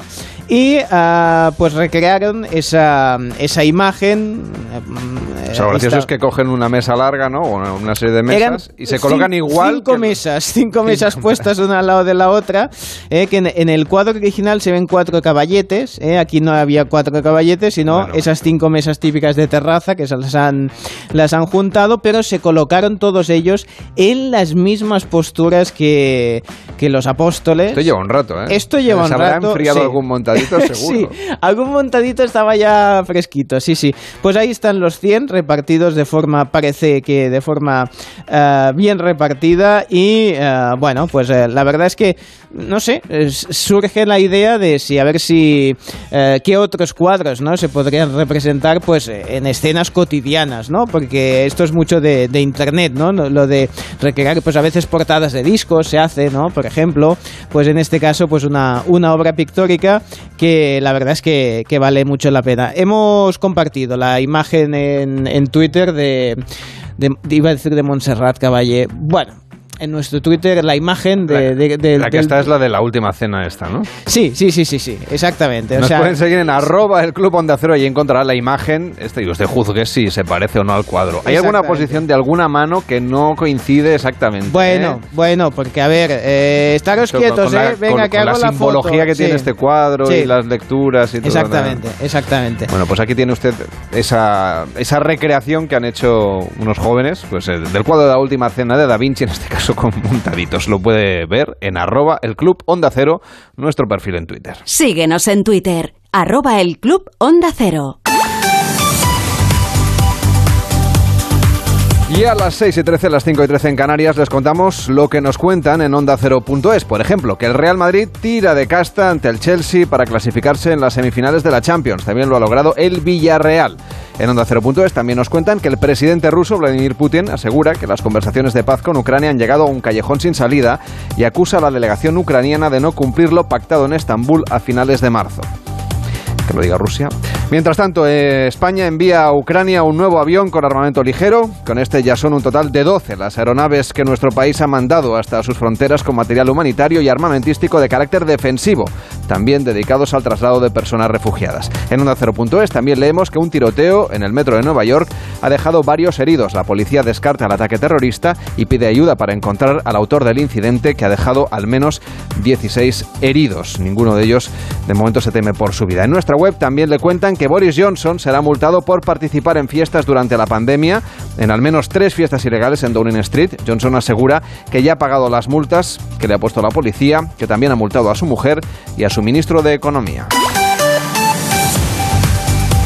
En nuestra web también nos cuentan que el Gobierno ha aprobado el decreto que permite que los docentes interinos puedan ocupar plaza pública sin opositar. Además, también nos ofrecen un dato económico. Según varios portales inmobiliarios, el precio del alquiler ha vuelto a subir en marzo tras varios meses de tendencia a la baja. Y la policía ha detenido de nuevo a Antonio Miguel Grimal Marco, conocido como el rey del Simpa en Zaragoza, por irse sin pagar de numerosos establecimientos en la capital aragonesa. La detención, lleva al menos ya 46, se produjo mientras desayunaba ayer en un bar. En Onda 0.es también destacan que la Catedral de Cuenca, el espacio más visitado de la ciudad, dispone de una cuenta en TikTok donde estos días comparte vídeos de momentos destacados de la Semana Santa, que además ha sido declarada de interés turístico internacional. También la catedral retransmite en su cuenta de YouTube las procesiones y los actos litúrgicos de estos días en Cuenca. Y en más de uno han explicado cómo ayuda la Fundación 38 Grados a cumplir los últimos deseos de los enfermos terminales y cómo las jornadas de los médicos son a veces interminables. Y también Tawada le hacía una, les hacía una pregunta que todos nos hemos hecho cuando hemos estado hospitalizados. Porque al final es verdad que cuando tú estás atendiendo a un paciente o los cirujanos, yo no voy a hablar mucho porque está aquí Jesús, tú porque llegue tal hora no te vas a tu casa porque no has acabado la cirugía, porque no has terminado de ver al paciente cómo ha terminado la cirugía, porque tienes pacientes, en mi caso, por ejemplo, en tratamiento que no te puedes ir hasta que no lo terminan, porque si pasa algo, que nunca pasa, pero si pasa, tienes que estar allí y no vas a avisar al de urgencias para que te cubra un tratamiento tuyo. O sea, que tienes la caravana, ¿no? En el, en Quiero decir, parking del pues yo hospital. haciendo cuenta, y esto no es ninguna Te broma, más a cuenta, sí. yo de verdad creo que paso, si no cuento los fines de semana, de lunes a viernes, yo paso más horas en el hospital que en mi casa. Y esto es una realidad, pero que lo hago con gusto, ojo, ¿eh? Y esto, cada- pero, Pero- es decisión de cada uno, y es verdad. Pero esa actividad, que llega a ser hiperactividad en muchos casos, eh, tiene un, eh, un, un efecto secundario a- hacia el paciente. Porque, por ejemplo, ¿por qué dais una pastilla, por qué despertáis al paciente para darle una pastilla para dormir? Una cosa que yo, o sea, yo recuerdo haber estado ingresado y entonces te despiertan y te dicen, Podemos- "De- despiértese que se va a tomar la pastilla para dormir. Podemos, sí, podemos no despertarlo e indicar una vía rectal que, que no requiere que esté despierto. No lo sé, pero ¿para qué si ya estoy dormido? Muy sigilosos ¿Sabes y ya. Mira, yo creo que parte del problema de este es que además es que es algo que yo Claro, discuto de es- manera continuada. Entonces, ¿qué pasa? Claro, al final, eh, un hospital también se rige por unas normas Sí. relativamente rígidas porque no, Normal, aquello es claro. Un despiporre. Sí, yo lo entiendo. Entonces, ¿qué pasa? Que muchas veces el sentido común se pierde porque tú ves, oye, el médico ha prescrito eh, A las cada 12. ocho horas. Sí, a las 12. Cuentas ocho horas y un minuto y da igual que sea a las seis de la mañana, hombre, que no pasa nada. Si se lo das a las siete y media, no, no, despierta al paciente a las seis de la mañana. Pero porque, claro, es verdad que también al haber muchas veces personal nuevo, No, y incluso la mucho paciente, me imagino responsabilidad. que es un lío, si no, claro. En más de uno también le cuentan cómo la sal puede convertirse en una estrella de su cocina por la variedad que existe de este ingrediente que se cultiva en las salinas. Tuvo dos ofensivas. Una primera, que es donde estábamos. Joshua, ¿nunca te has metido en la piscina de agua esa? Venga, confiésanos, alguna vez de crío así que te has No, tirado hombre, allí. noso- nosotros en lo que es la salida tenemos un montón de depósitos y entonces de- uno, desde crío siempre dejamos uno eh, que está como apartado Pa' para meter bañarnos. Para Joder, bañarse, sí, claro. sí, sí, flotas como el mar muerto. ¿Tipo y mar muerto? Sí, sí, Ah, claro, con sí, ese- sí, con sí. ese mar muerto. Y sales y, Con y la piel se te queda ¿Y, blanca. y alguna vez te has metido con alguna chavala ya te habrás metido alguna vez ahí, no, venga, confiesa, no, venga, confiesa. Sí, yo por la burbuja. Ya sabes que venga, no se cuentan. Joder, tío, a una Claro. venga, tírate, que te invito a la piscina de agua, venga, vente. Ay, ay, Joshua. ya, eso ya es algorda, David. Estamos hablando de Salfina. Ya, salir de la piscina con el miembro como un tallero. Y en Julia en la Onda han hablado con la periodista y corresponsal de guerra Maite Carrasco, directora del documental El Guernica Sirio, en el que relata el horror de la guerra de este país en primera persona. Tuvo dos ofensivas, una primera que es donde estaba Mónica García Prieto y luego hubo una segunda después del 5 de febrero donde ya se cercó por completo y se bombardeaba sistemáticamente de 6 a 6, ¿no? Y entonces la población civil allí estuvo muriendo y eso es lo que vamos contando. Mucha gente me dice que el documental es muy duro, pero claro, nosotros eh, los periodistas que entramos allí, para mí este documental es un homenaje también a mi cámara primero, a la cámara Roberto Fraile que entró conmigo eh, que entramos como equipo allí y que murió asesinado el año pasado en Burkina Faso en una emboscada de Al-Qaeda. Para mí este documental que contiene parte de sus imágenes es un homenaje a él y a todos los periodistas que se dejan la vida allí dentro y que todo lo que graban y todo lo que hacen constituyen después pruebas de crímenes contra la humanidad. Y esto es importantísimo. El trabajo, ahora la gente critica mucho a los periodistas que hay en Ucrania. Yo, la verdad, rompo una lanza, porque si no estuviéramos allí, no se sabría. Comentaba Javier Espinosa que eh, en los juicios de Nuremberg habían aceptado como prueba un dibujo que hizo un prisionero de el campo de Auschwitz. Pues yo creo que este documental y todos los trabajos que hacemos los corresponsales de guerra constituyen esos dibujos, ¿no?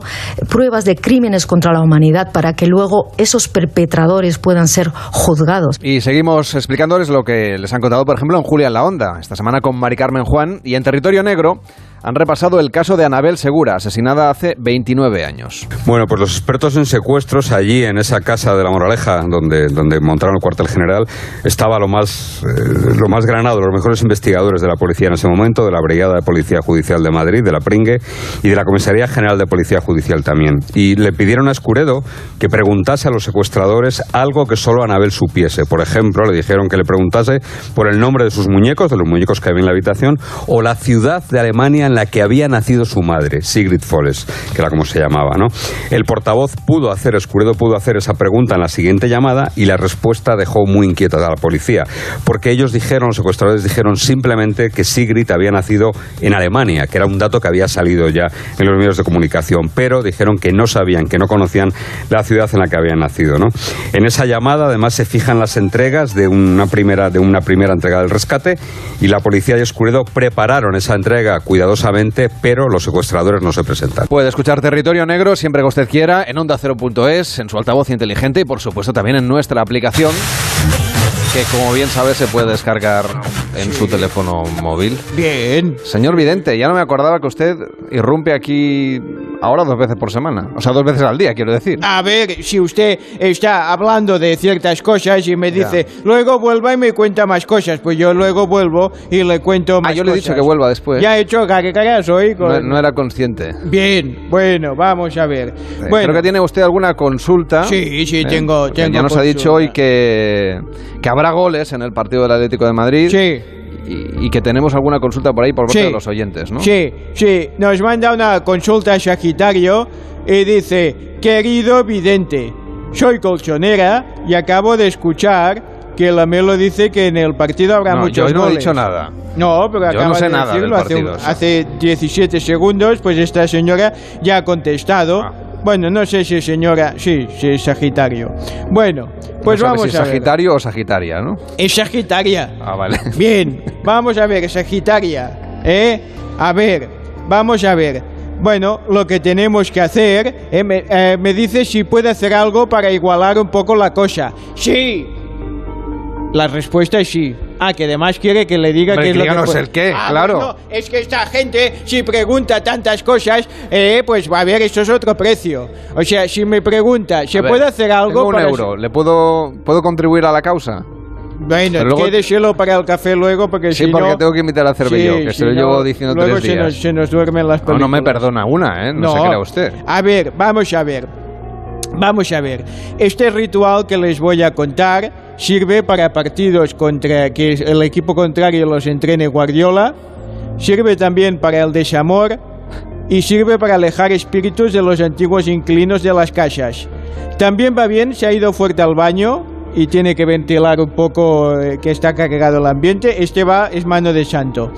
A No ver, le voy a pedir los vínculos entre todas estas cosas. ¿eh? no, a ver, al final es que haga un poco de, de un olor más agradable. Velas con aroma de vainilla, Bueno, eso es fácil de encontrar. velas con aroma de café, ya no sabría decirle. una clara de huevo, ¿Vale? una yema de huevo O sea, un huevo. y una cáscara de huevo, pero por separado.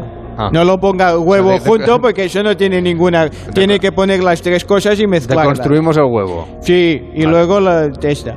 Un poco de Vicks Vaporub, que esto va muy bien. Ya que ir a comprarlo, ¿vale? Sí.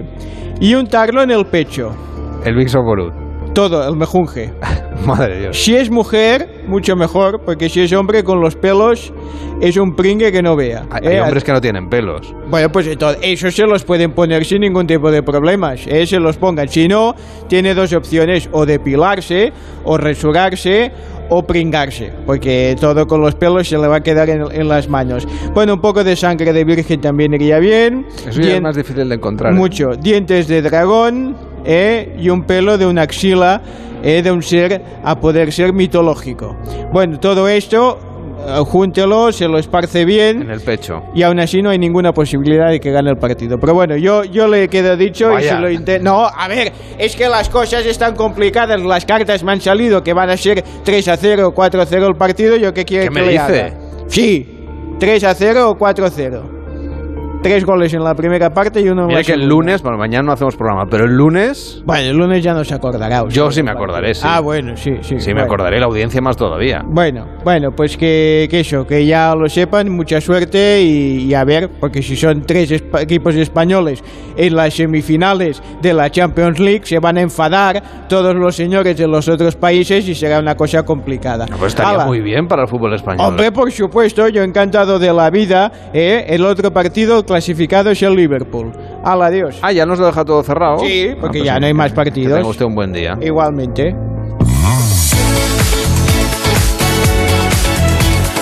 Síguenos en Instagram, arroba el Club Onda Cero. Y hoy se estrena la segunda temporada de la serie de Netflix Casi Feliz. Se me rompieron las puertas delanteras de mi auto. Viernes a la noche terminando la semana me Llega la segunda, la segunda temporada de una, de una miniserie que nos cuenta pues la vida de Sebastián, que es un presentador de un programa de radio, así que bueno, pues, Esto nos interesa, ¿eh? Sí, nos llama un poco la, la atención. El tema es que él sigue... Seguro que nuestra vida no es tan interesante como la del No. protagonista, ya te lo digo. No, no, no, porque en este caso, pues bueno, pues eh, él sigue enamorado de su ex mujer, porque su mujer ha quedado, pues ha quedado embarazada de un, de un escritor, de un aclamado escritor e intelectual, eh, Jesús Rocha, interpretado por Rafael Ferro, con quien pues mantuvo un, un affair. Claro, de todas esas situaciones de cómo gestiona pues eh, la vida digamos eh, familiar con las criaturas pues eh, la presión que tiene en el trabajo por las redes sociales y por una nueva directora que ha llegado a, a su trabajo a la emisora pues va a hacer que se generen este tipo de situaciones que recuerdan un poco a mí me recuerda un pelín a es que tiene cosas de, de Seinfeld de Frasier también por ser en un estudio de radio ¿eh? tiene cosas del stand-up americano y la verdad es que es que una serie fresca y argentina y que tenemos muchas ganas de, bueno, de disfrutar de esta segunda temporada. Esto es lo que se estrena hoy. Pero en la televisión, Cervello hace un repaso de todo lo que Sí. dan y nos lo resume también aquí en el Club de las 5. Bueno, me ha llamado mucho la atención, en Más Vale Tarde nos han contado eh, lo que está sucediendo pues en China, ¿no? Que ahí pues el tema del confinamiento pues sigue siendo a la orden del día. Claro, ellos no estaban muy acostumbrados, no tanto como nosotros. Y el tema es que a los chinos, nosotros poníamos el resistiré. Cuando la gente estaba, eh, ponía el resistiré y así que se quedaba a las 8 aplaudíamos, ese tipo de cosas. En China parece que todos gritan y es una cosa bastante común. La realidad pinta bastante diferente. De hecho, van a ver a un hombre desesperado denunciando en lo que parece ser una llamada a las autoridades que tanto él como su familia no tienen comida para sobrevivir más días.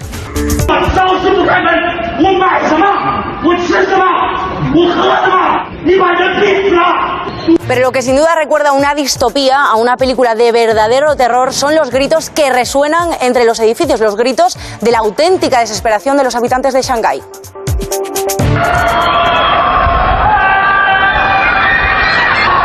Se ven las imágenes en la ciudad y se escucha todos esos gritos, es una barbaridad. Escuche. Estos en los hospitales de campaña, toda la gente gritando. O sea, se pasa la, se pasa la gente gritando todo el día. Bueno, igual es bueno para, para quitar la tensión, pero nosotros ya te digo, poníamos el Resistiré y nos quedábamos tranquilos. Fíjate que ya nadie ha puesto nunca más en la radio. muchos días, ¿eh? de todas maneras, en Shanghái ya han Sí, cerrado. sí, también es verdad. Pero bueno, ya nadie pone el resistiré porque acabamos un poco saturados. Bueno, en pasapalabra, Merche nos contó a quién dedicó una de las canciones de su nuevo disco. 20 conmigo, ese, ese disco. Sé que el primer día hablamos de- del disco, de que tenía canciones inéditas, que no era un recopilatorio, que tú te has puesto aquí a trabajar. Y entre todas las canciones hay una muy bonita que querías... eh, Hay una muy especial que además estrené el vídeo hace poquito, que va dedicada con toda mi alma a Alex Casademun, ese ser tan, tan especial a quien quiero muchísimo y, y bueno, era mi manera de decirle que te quiero con toda mi alma y que no te olvidaré en mi vida, que te llevo en mi corazón, cariño mío. Y se llama, se llama Este lunes. Y, y bueno, también estoy de gira, celebrando esos 20 años en la música. Como dije también el primer día, gracias al público que me ha permitido vivir de mis canciones, de mis historias. Y, y en los conciertos, que, que las protagonistas son las canciones de toda la vida. Ah, el otro día también hablábamos del Si te marchas, de ese Abre tu mente, Le deseo, Cali Arena, canciones que me han dado muchas alegrías. Y que son Y historia estoy de- disfrutando mucho del público y, y de todo el mundo. Historia de nuestra música, historia viva, Merche, tienes un corazón que no te cabe Ah. en el pecho, eres maravillosa. El repaso televisivo que nos cuenta aquí en el Club de las 5, David Cervelló, cuando son ya casi las eh, seis y media, las cinco y media en Canarias.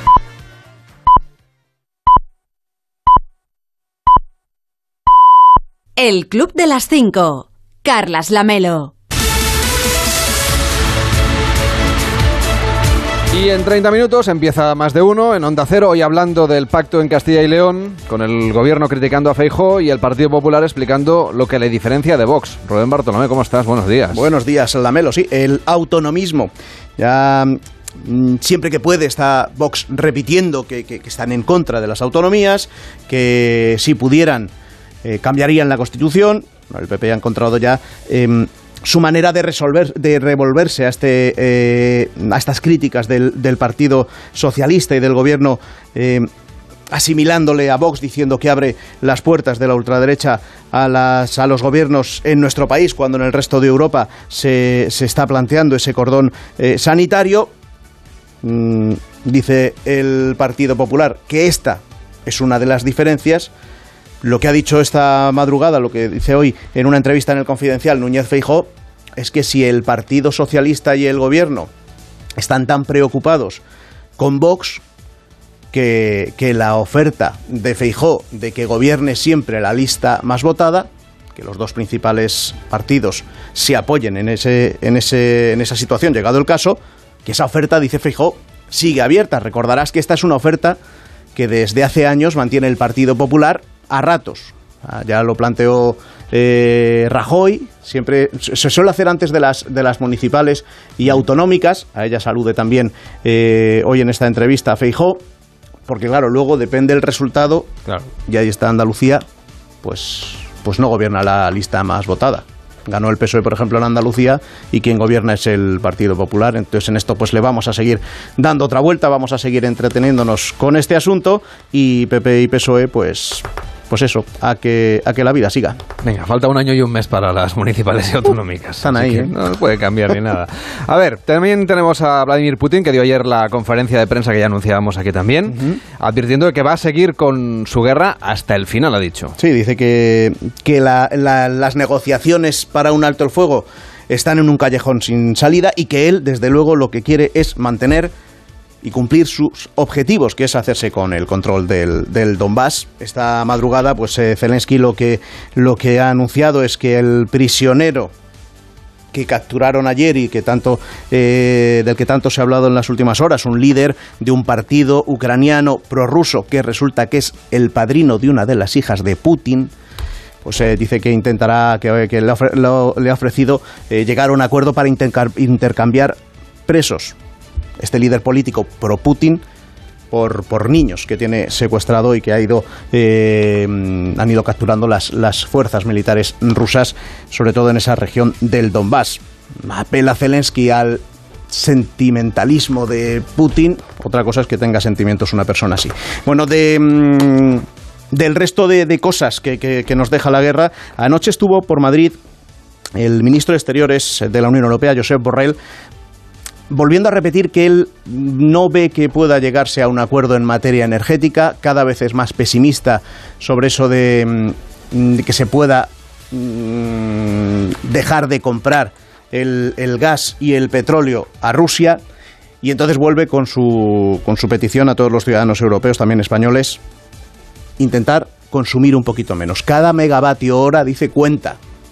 Claro, una cosa es que cuente por porque todos estamos contra eh, la guerra, porque no queremos financiar a Putin, y otra es que lo hagamos, que lo hagamos por obligación. Porque, porque mire, hoy también vamos a hablar en, en más de uno de la situación económica. Hoy sale el dato del IPC a las, a las 9 de la mañana, la inflación de marzo, ya dato confirmado. El primero, el adelantado, se sitúa en un 9,8%. Veremos si hoy ya se queda ahí o si sube esas dos décimas que le faltan eh, y llegamos a las, a las dos cifras, al doble dígito. En- además tenemos lo del Euribor, que, que por primera vez en seis años se sitúa en tasa positiva. ¿Esto qué quiere decir? Bueno, pues que los que tienen hipoteca variable se le está poniendo una cara de... mm, Están preocupados. Sobre todo Sí, como sí, les sí. toque pronto la revisión. Sí, aunque sea tarde, porque esto apunta de que va a seguir subiendo cada vez, cada vez más. Claro, hoy si a esta hora, pues tú estás mirando ahí a Cervelló y está más o menos con la sonrisa, no es por... No, no, no, No, pues entonces también la tiene variable. Si Eh, no la tendría, eh, tendría tipo fijo, que son los que pueden sonreír esta mañana. Bueno, hay que pagarla igual. eso sí, eso sí, ¿qué te- eso sí. eh, porque claro, es que va sumando, o sea, eh, el Euribor ahora, pero el IPC, que esto nos afecta a todos. El Claro. de la electricidad, que nos afecta también a todos. Es decir, que vas, vas sumando y al Sí, el final... resto de las cosas son iguales para todos. En fin. Es, la pérdida de poder adquisitivo es generalizada. Exactamente.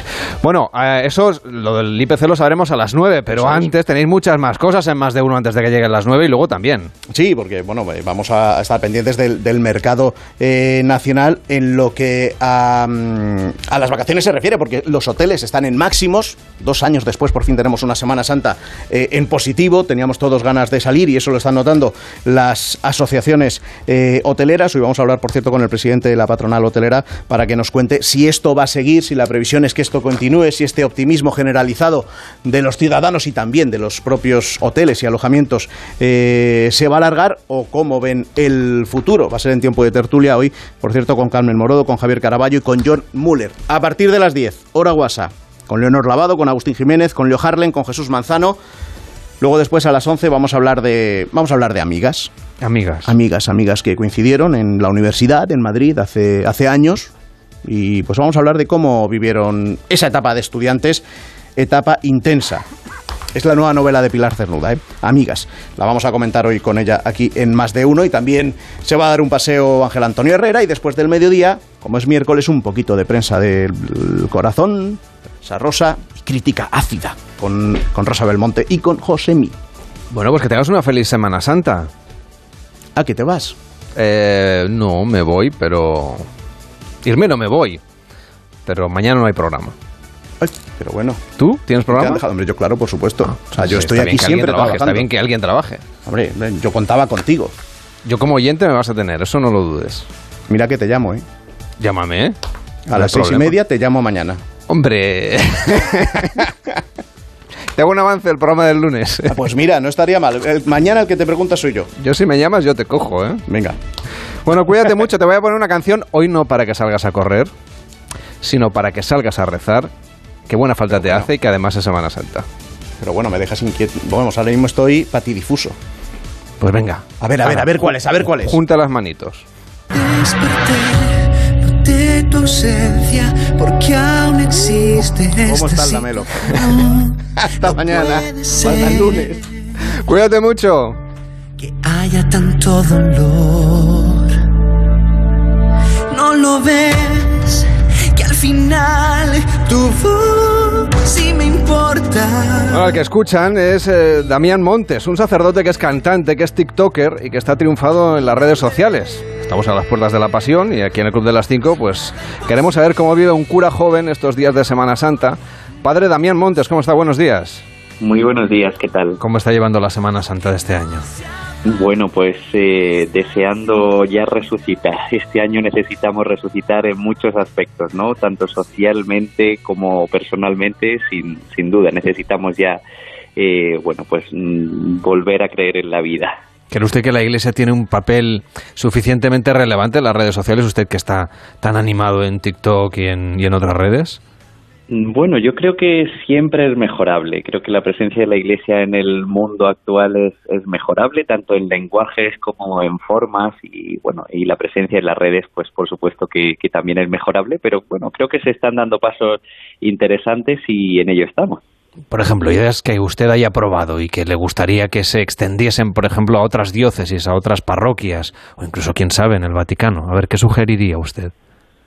bueno, yo creo que la presencia de la Iglesia, en, pues no sé, en, en las redes más jóvenes que podemos hablar ahora mismo, pues no sé, de TikTok o Instagram, eh, creo que, que es necesaria pues con un lenguaje más fresco. No significa restar hondura al mensaje, eh, yo creo que en mis publicaciones intento no hacerlo, ¿no? Es decir, bueno, pues mantener siempre un, el mensaje de, eh, pues de fraternidad, de amor, de paz eh, propio del Evangelio, pero bueno, con un lenguaje renovado y, y que además pues pueda también llegar a la gente que quizá no tiene no tiene fe.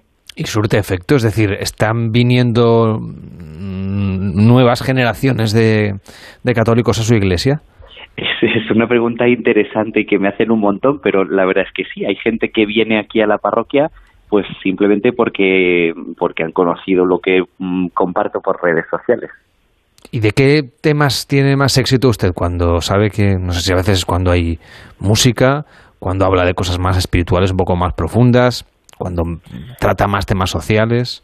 Pues mira, es muy interesante que uno podría pensar que va a tener menos éxito cuando habla de, eh, digamos, de su nicho propio, ¿no? Que sería en este caso el ámbito religioso, pero es todo lo contrario. La gente espera de un sacerdote y un religioso que responda a cuestiones eh, espirituales o religiosas y cuando lo hago, pues eh, tiene bastante buena acogida. Dentro de esas cuestiones a las que respondo, las que más suelen preguntar pues tienen normalmente que ver con ámbito mm, moral, ético, eh, afectivo, sexual y también el ámbito del mal. No sé por qué razón, pero interesa mucho.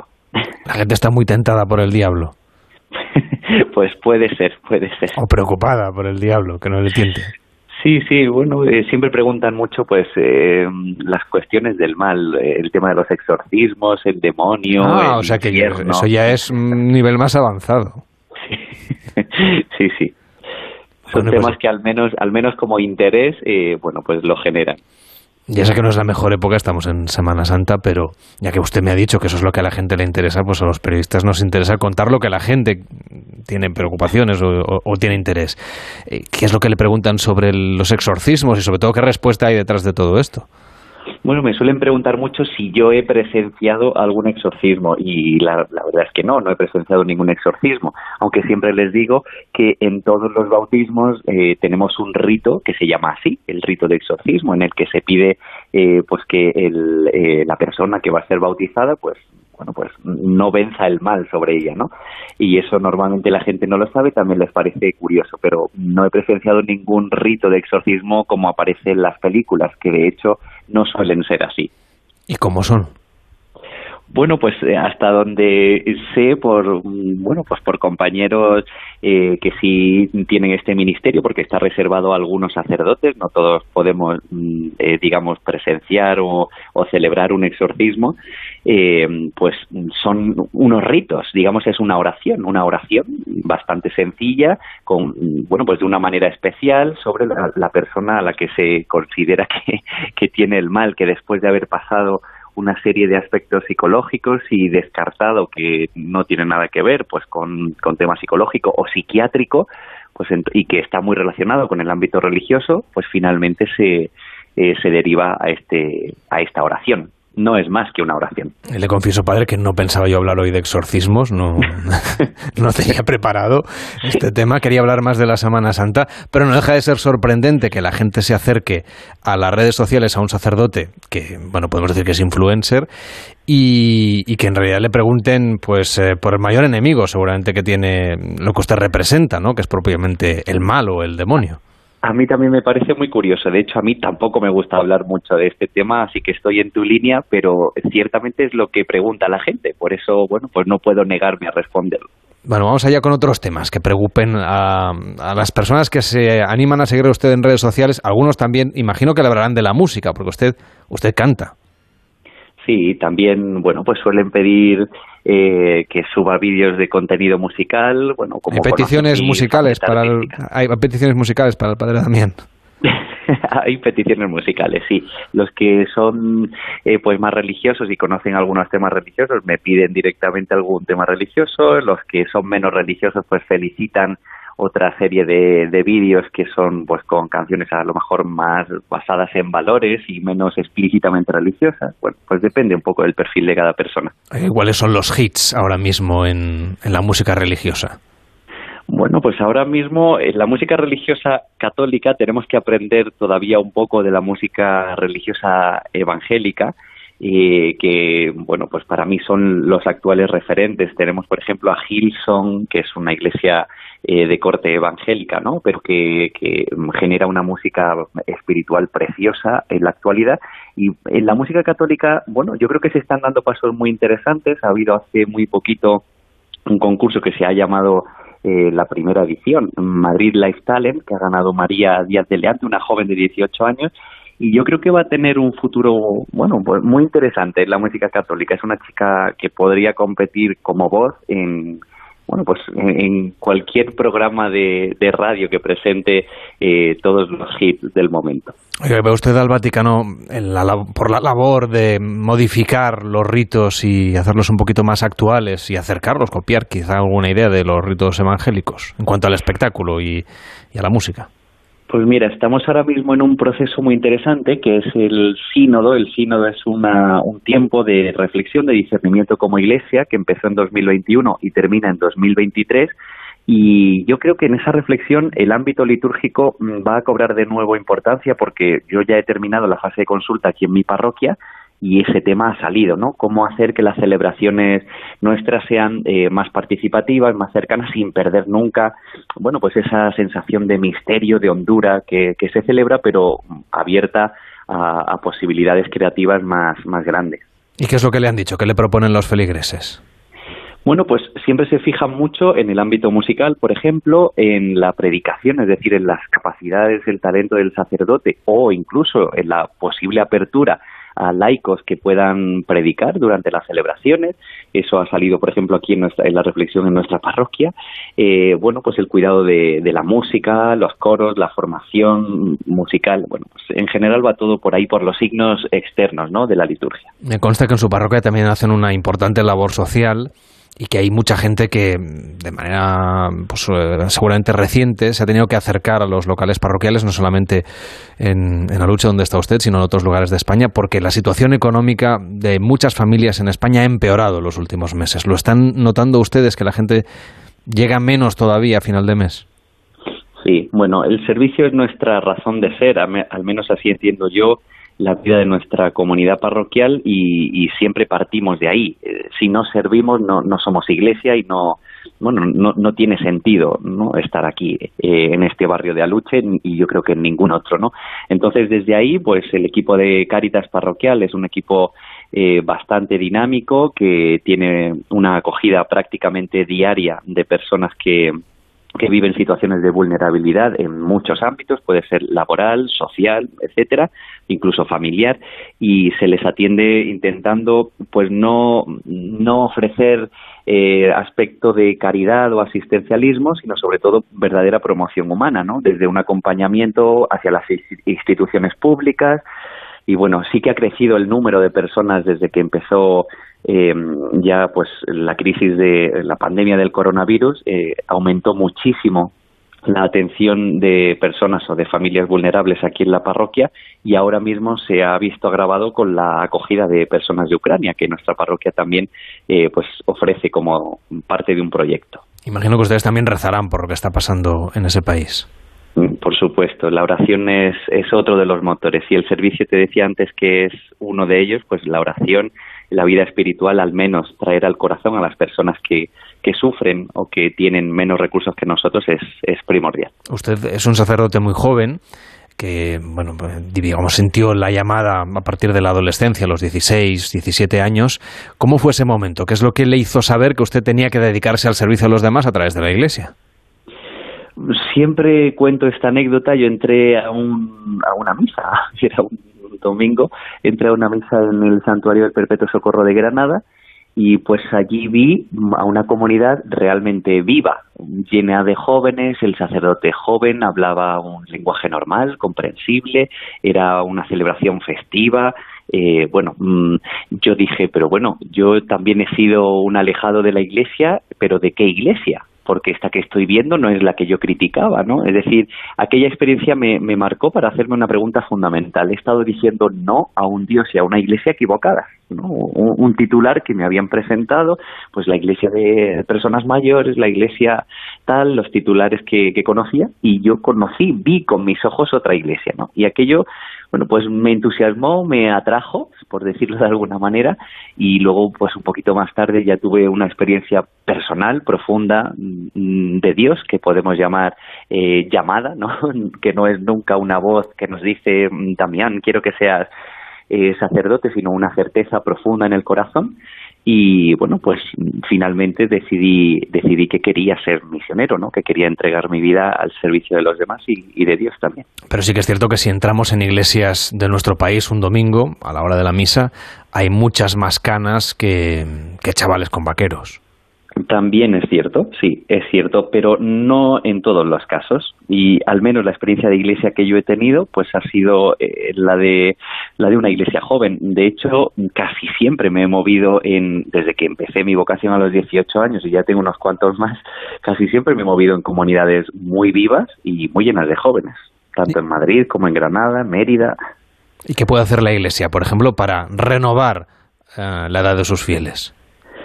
Pues mm, yo creo que una de las tareas principales es, volviendo a algo que hemos comentado antes, es el tema del lenguaje. Yo creo que a veces estamos en un lenguaje muy teórico, muy intelectual, muy abstracto, y, y- y la gente ha, cortado el cordón umbilical con, ese ámbito, ¿no? O sea, no conoce, no, no sabe, no entiende lo que decimos. Ese, digamos, un primer, una primera herramienta. En segundo lugar, eh, pues una cercanía real. No esperemos a que se llenen las iglesias. Salgamos, salgamos al encuentro de la gente, encontrémonos con ellos en sus ámbitos, pues como hacía Jesús.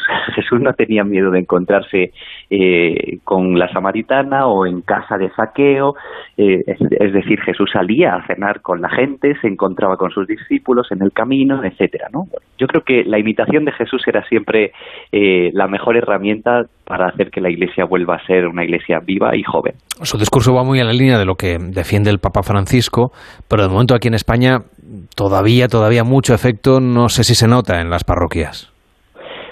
Claro, esto es- tiene el problema de que cada uno habla de lo que conoce, ¿no? Yo lo que conozco, pues es, es algo diferente. Yo sí creo que la iglesia está saliendo. Yo lo que percibo y lo que veo en, en mi parroquia, que es lo que conozco, y en otras de, de mi entorno, es que sí que estamos haciendo un esfuerzo por, por salir, esfuerzo real y, y esfuerzo que se nota en gente joven. Bueno, aquí en nuestra parroquia, pues hay un grupo de jóvenes muy nutrido y de, y de niños y de mayores y de, y de eh, familias, ¿no? Bueno, pues no sé, mm, que al final eh, podemos pensar que no se está haciendo nada porque, claro, ha habido muchos años de una actitud más bien pasiva, ¿no? De esperar a que se llenen los templos por las cosas que se ofrecen y ahora más bien mm, yo creo que hay que salir y creo que se- esa salida sí se está dando, mm, quizá más y mejorable, por supuesto, pero creo que sí se está dando. con esa voluntad que usted dice que hay que salir a explicarles a los jóvenes y a los no tan jóvenes con un lenguaje más sencillo lo que ofrece la Iglesia, a mí me gustaría que nos hiciera un resumen de, que, de lo que nos espera a partir de mañana, que será jueves santo, y el resto de días de liturgia. A ver si lo podemos explicar en un lenguaje que comprenda a todo el mundo, incluso aquellos que a lo mejor están muy alejados de la fe me estás poniendo como eh, en TikTok, ¿no? Que la gente me pide en un minuto. Es que yo, yo lo he visto, les voy a dar algo más de un minuto, pero tampoco mucho más, pero pero es verdad que es lo que usted hace a través de las redes sociales y creo que lo podemos hacer aquí también en la radio. Eso es, eso es. Bueno, pues eh, te diría de manera breve que mm, lo que vamos a celebrar es eh, el misterio principal del cristiano, es decir, acompañar a Jesús en su muerte y en su resurrección. Eso es el misterio de la Pascua y, por tanto, de la Semana Santa, desde el eh, jueves santo al domingo de resurrección. Acompañamos a Jesús progresivamente, paso a paso, desde el jueves, el día en el que celebramos la última cena, el mandamiento del amor, recordamos el sacerdocio, recordamos su oración en el huerto de los olivos. El viernes nos centraremos en el misterio de la muerte, en el misterio del mal, que este año pues por desgracia tenemos que, que unir también a, pues a la lacra de la guerra que tendremos muy presente. Y finalmente el sábado por la noche eh, pues celebraremos la, la, la, resurrección y la vida no que es la clave de comprensión y de y de bueno pues de toda experiencia cristiana no reconocer que el Dios en el que creemos no es un Dios abstracto sino es un Dios que vive y que está a nuestro lado Padre Damián María Montes, le seguimos a través de Instagram, tiene usted más de 23.000 seguidores, así que es todo un influencer de esto del catolicismo. Que tenga una muy buena Pascua y una feliz Semana Santa. Hasta la próxima. Muchísimas gracias a vosotros por la invitación. Un abrazo. En el Club de las 5 nos jugamos España a cara o cruz.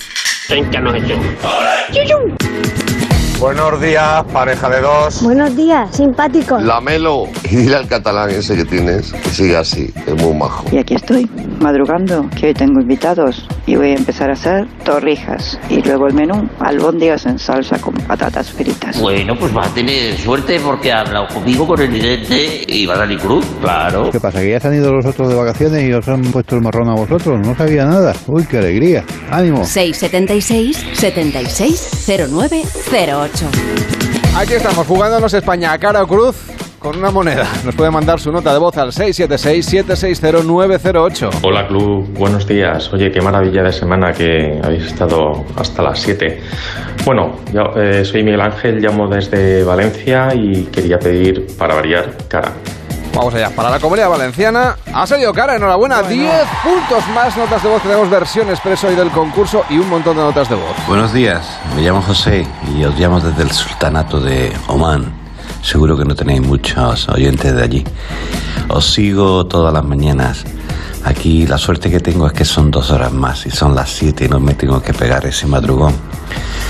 Yo soy, como podéis ver por mi acento andaluz, de Granada y quiero votar por Andalucía y voto por la cruz, la cruz de la Semana Santa.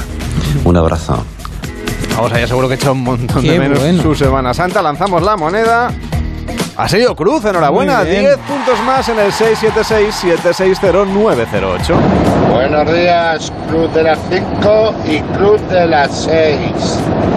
Pues nada, dirección para Murcia, con la rosca en la mano. Pues las vacaciones las cogeremos a partir de mañana. Mi voto es para Castilla-La Mancha. Cara, bueno, pasa buen día.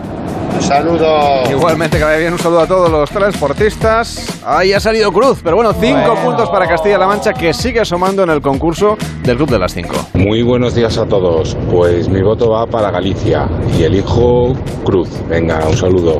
Para Galicia lanzamos la moneda y ha salido cruz, enhorabuena. 10 puntos más para Galicia. ¿Quién va ganando, Cervelló? Pues ahora que tenemos Comunidad Valenciana con 350 puntos, la Comunidad de Madrid 275, Extremadura 250, Castilla-La Mancha 240, Andalucía 210 y en sexta posición se ha puesto Galicia con 130. 676-760-908. Buenos días, soy Javi de Castellón.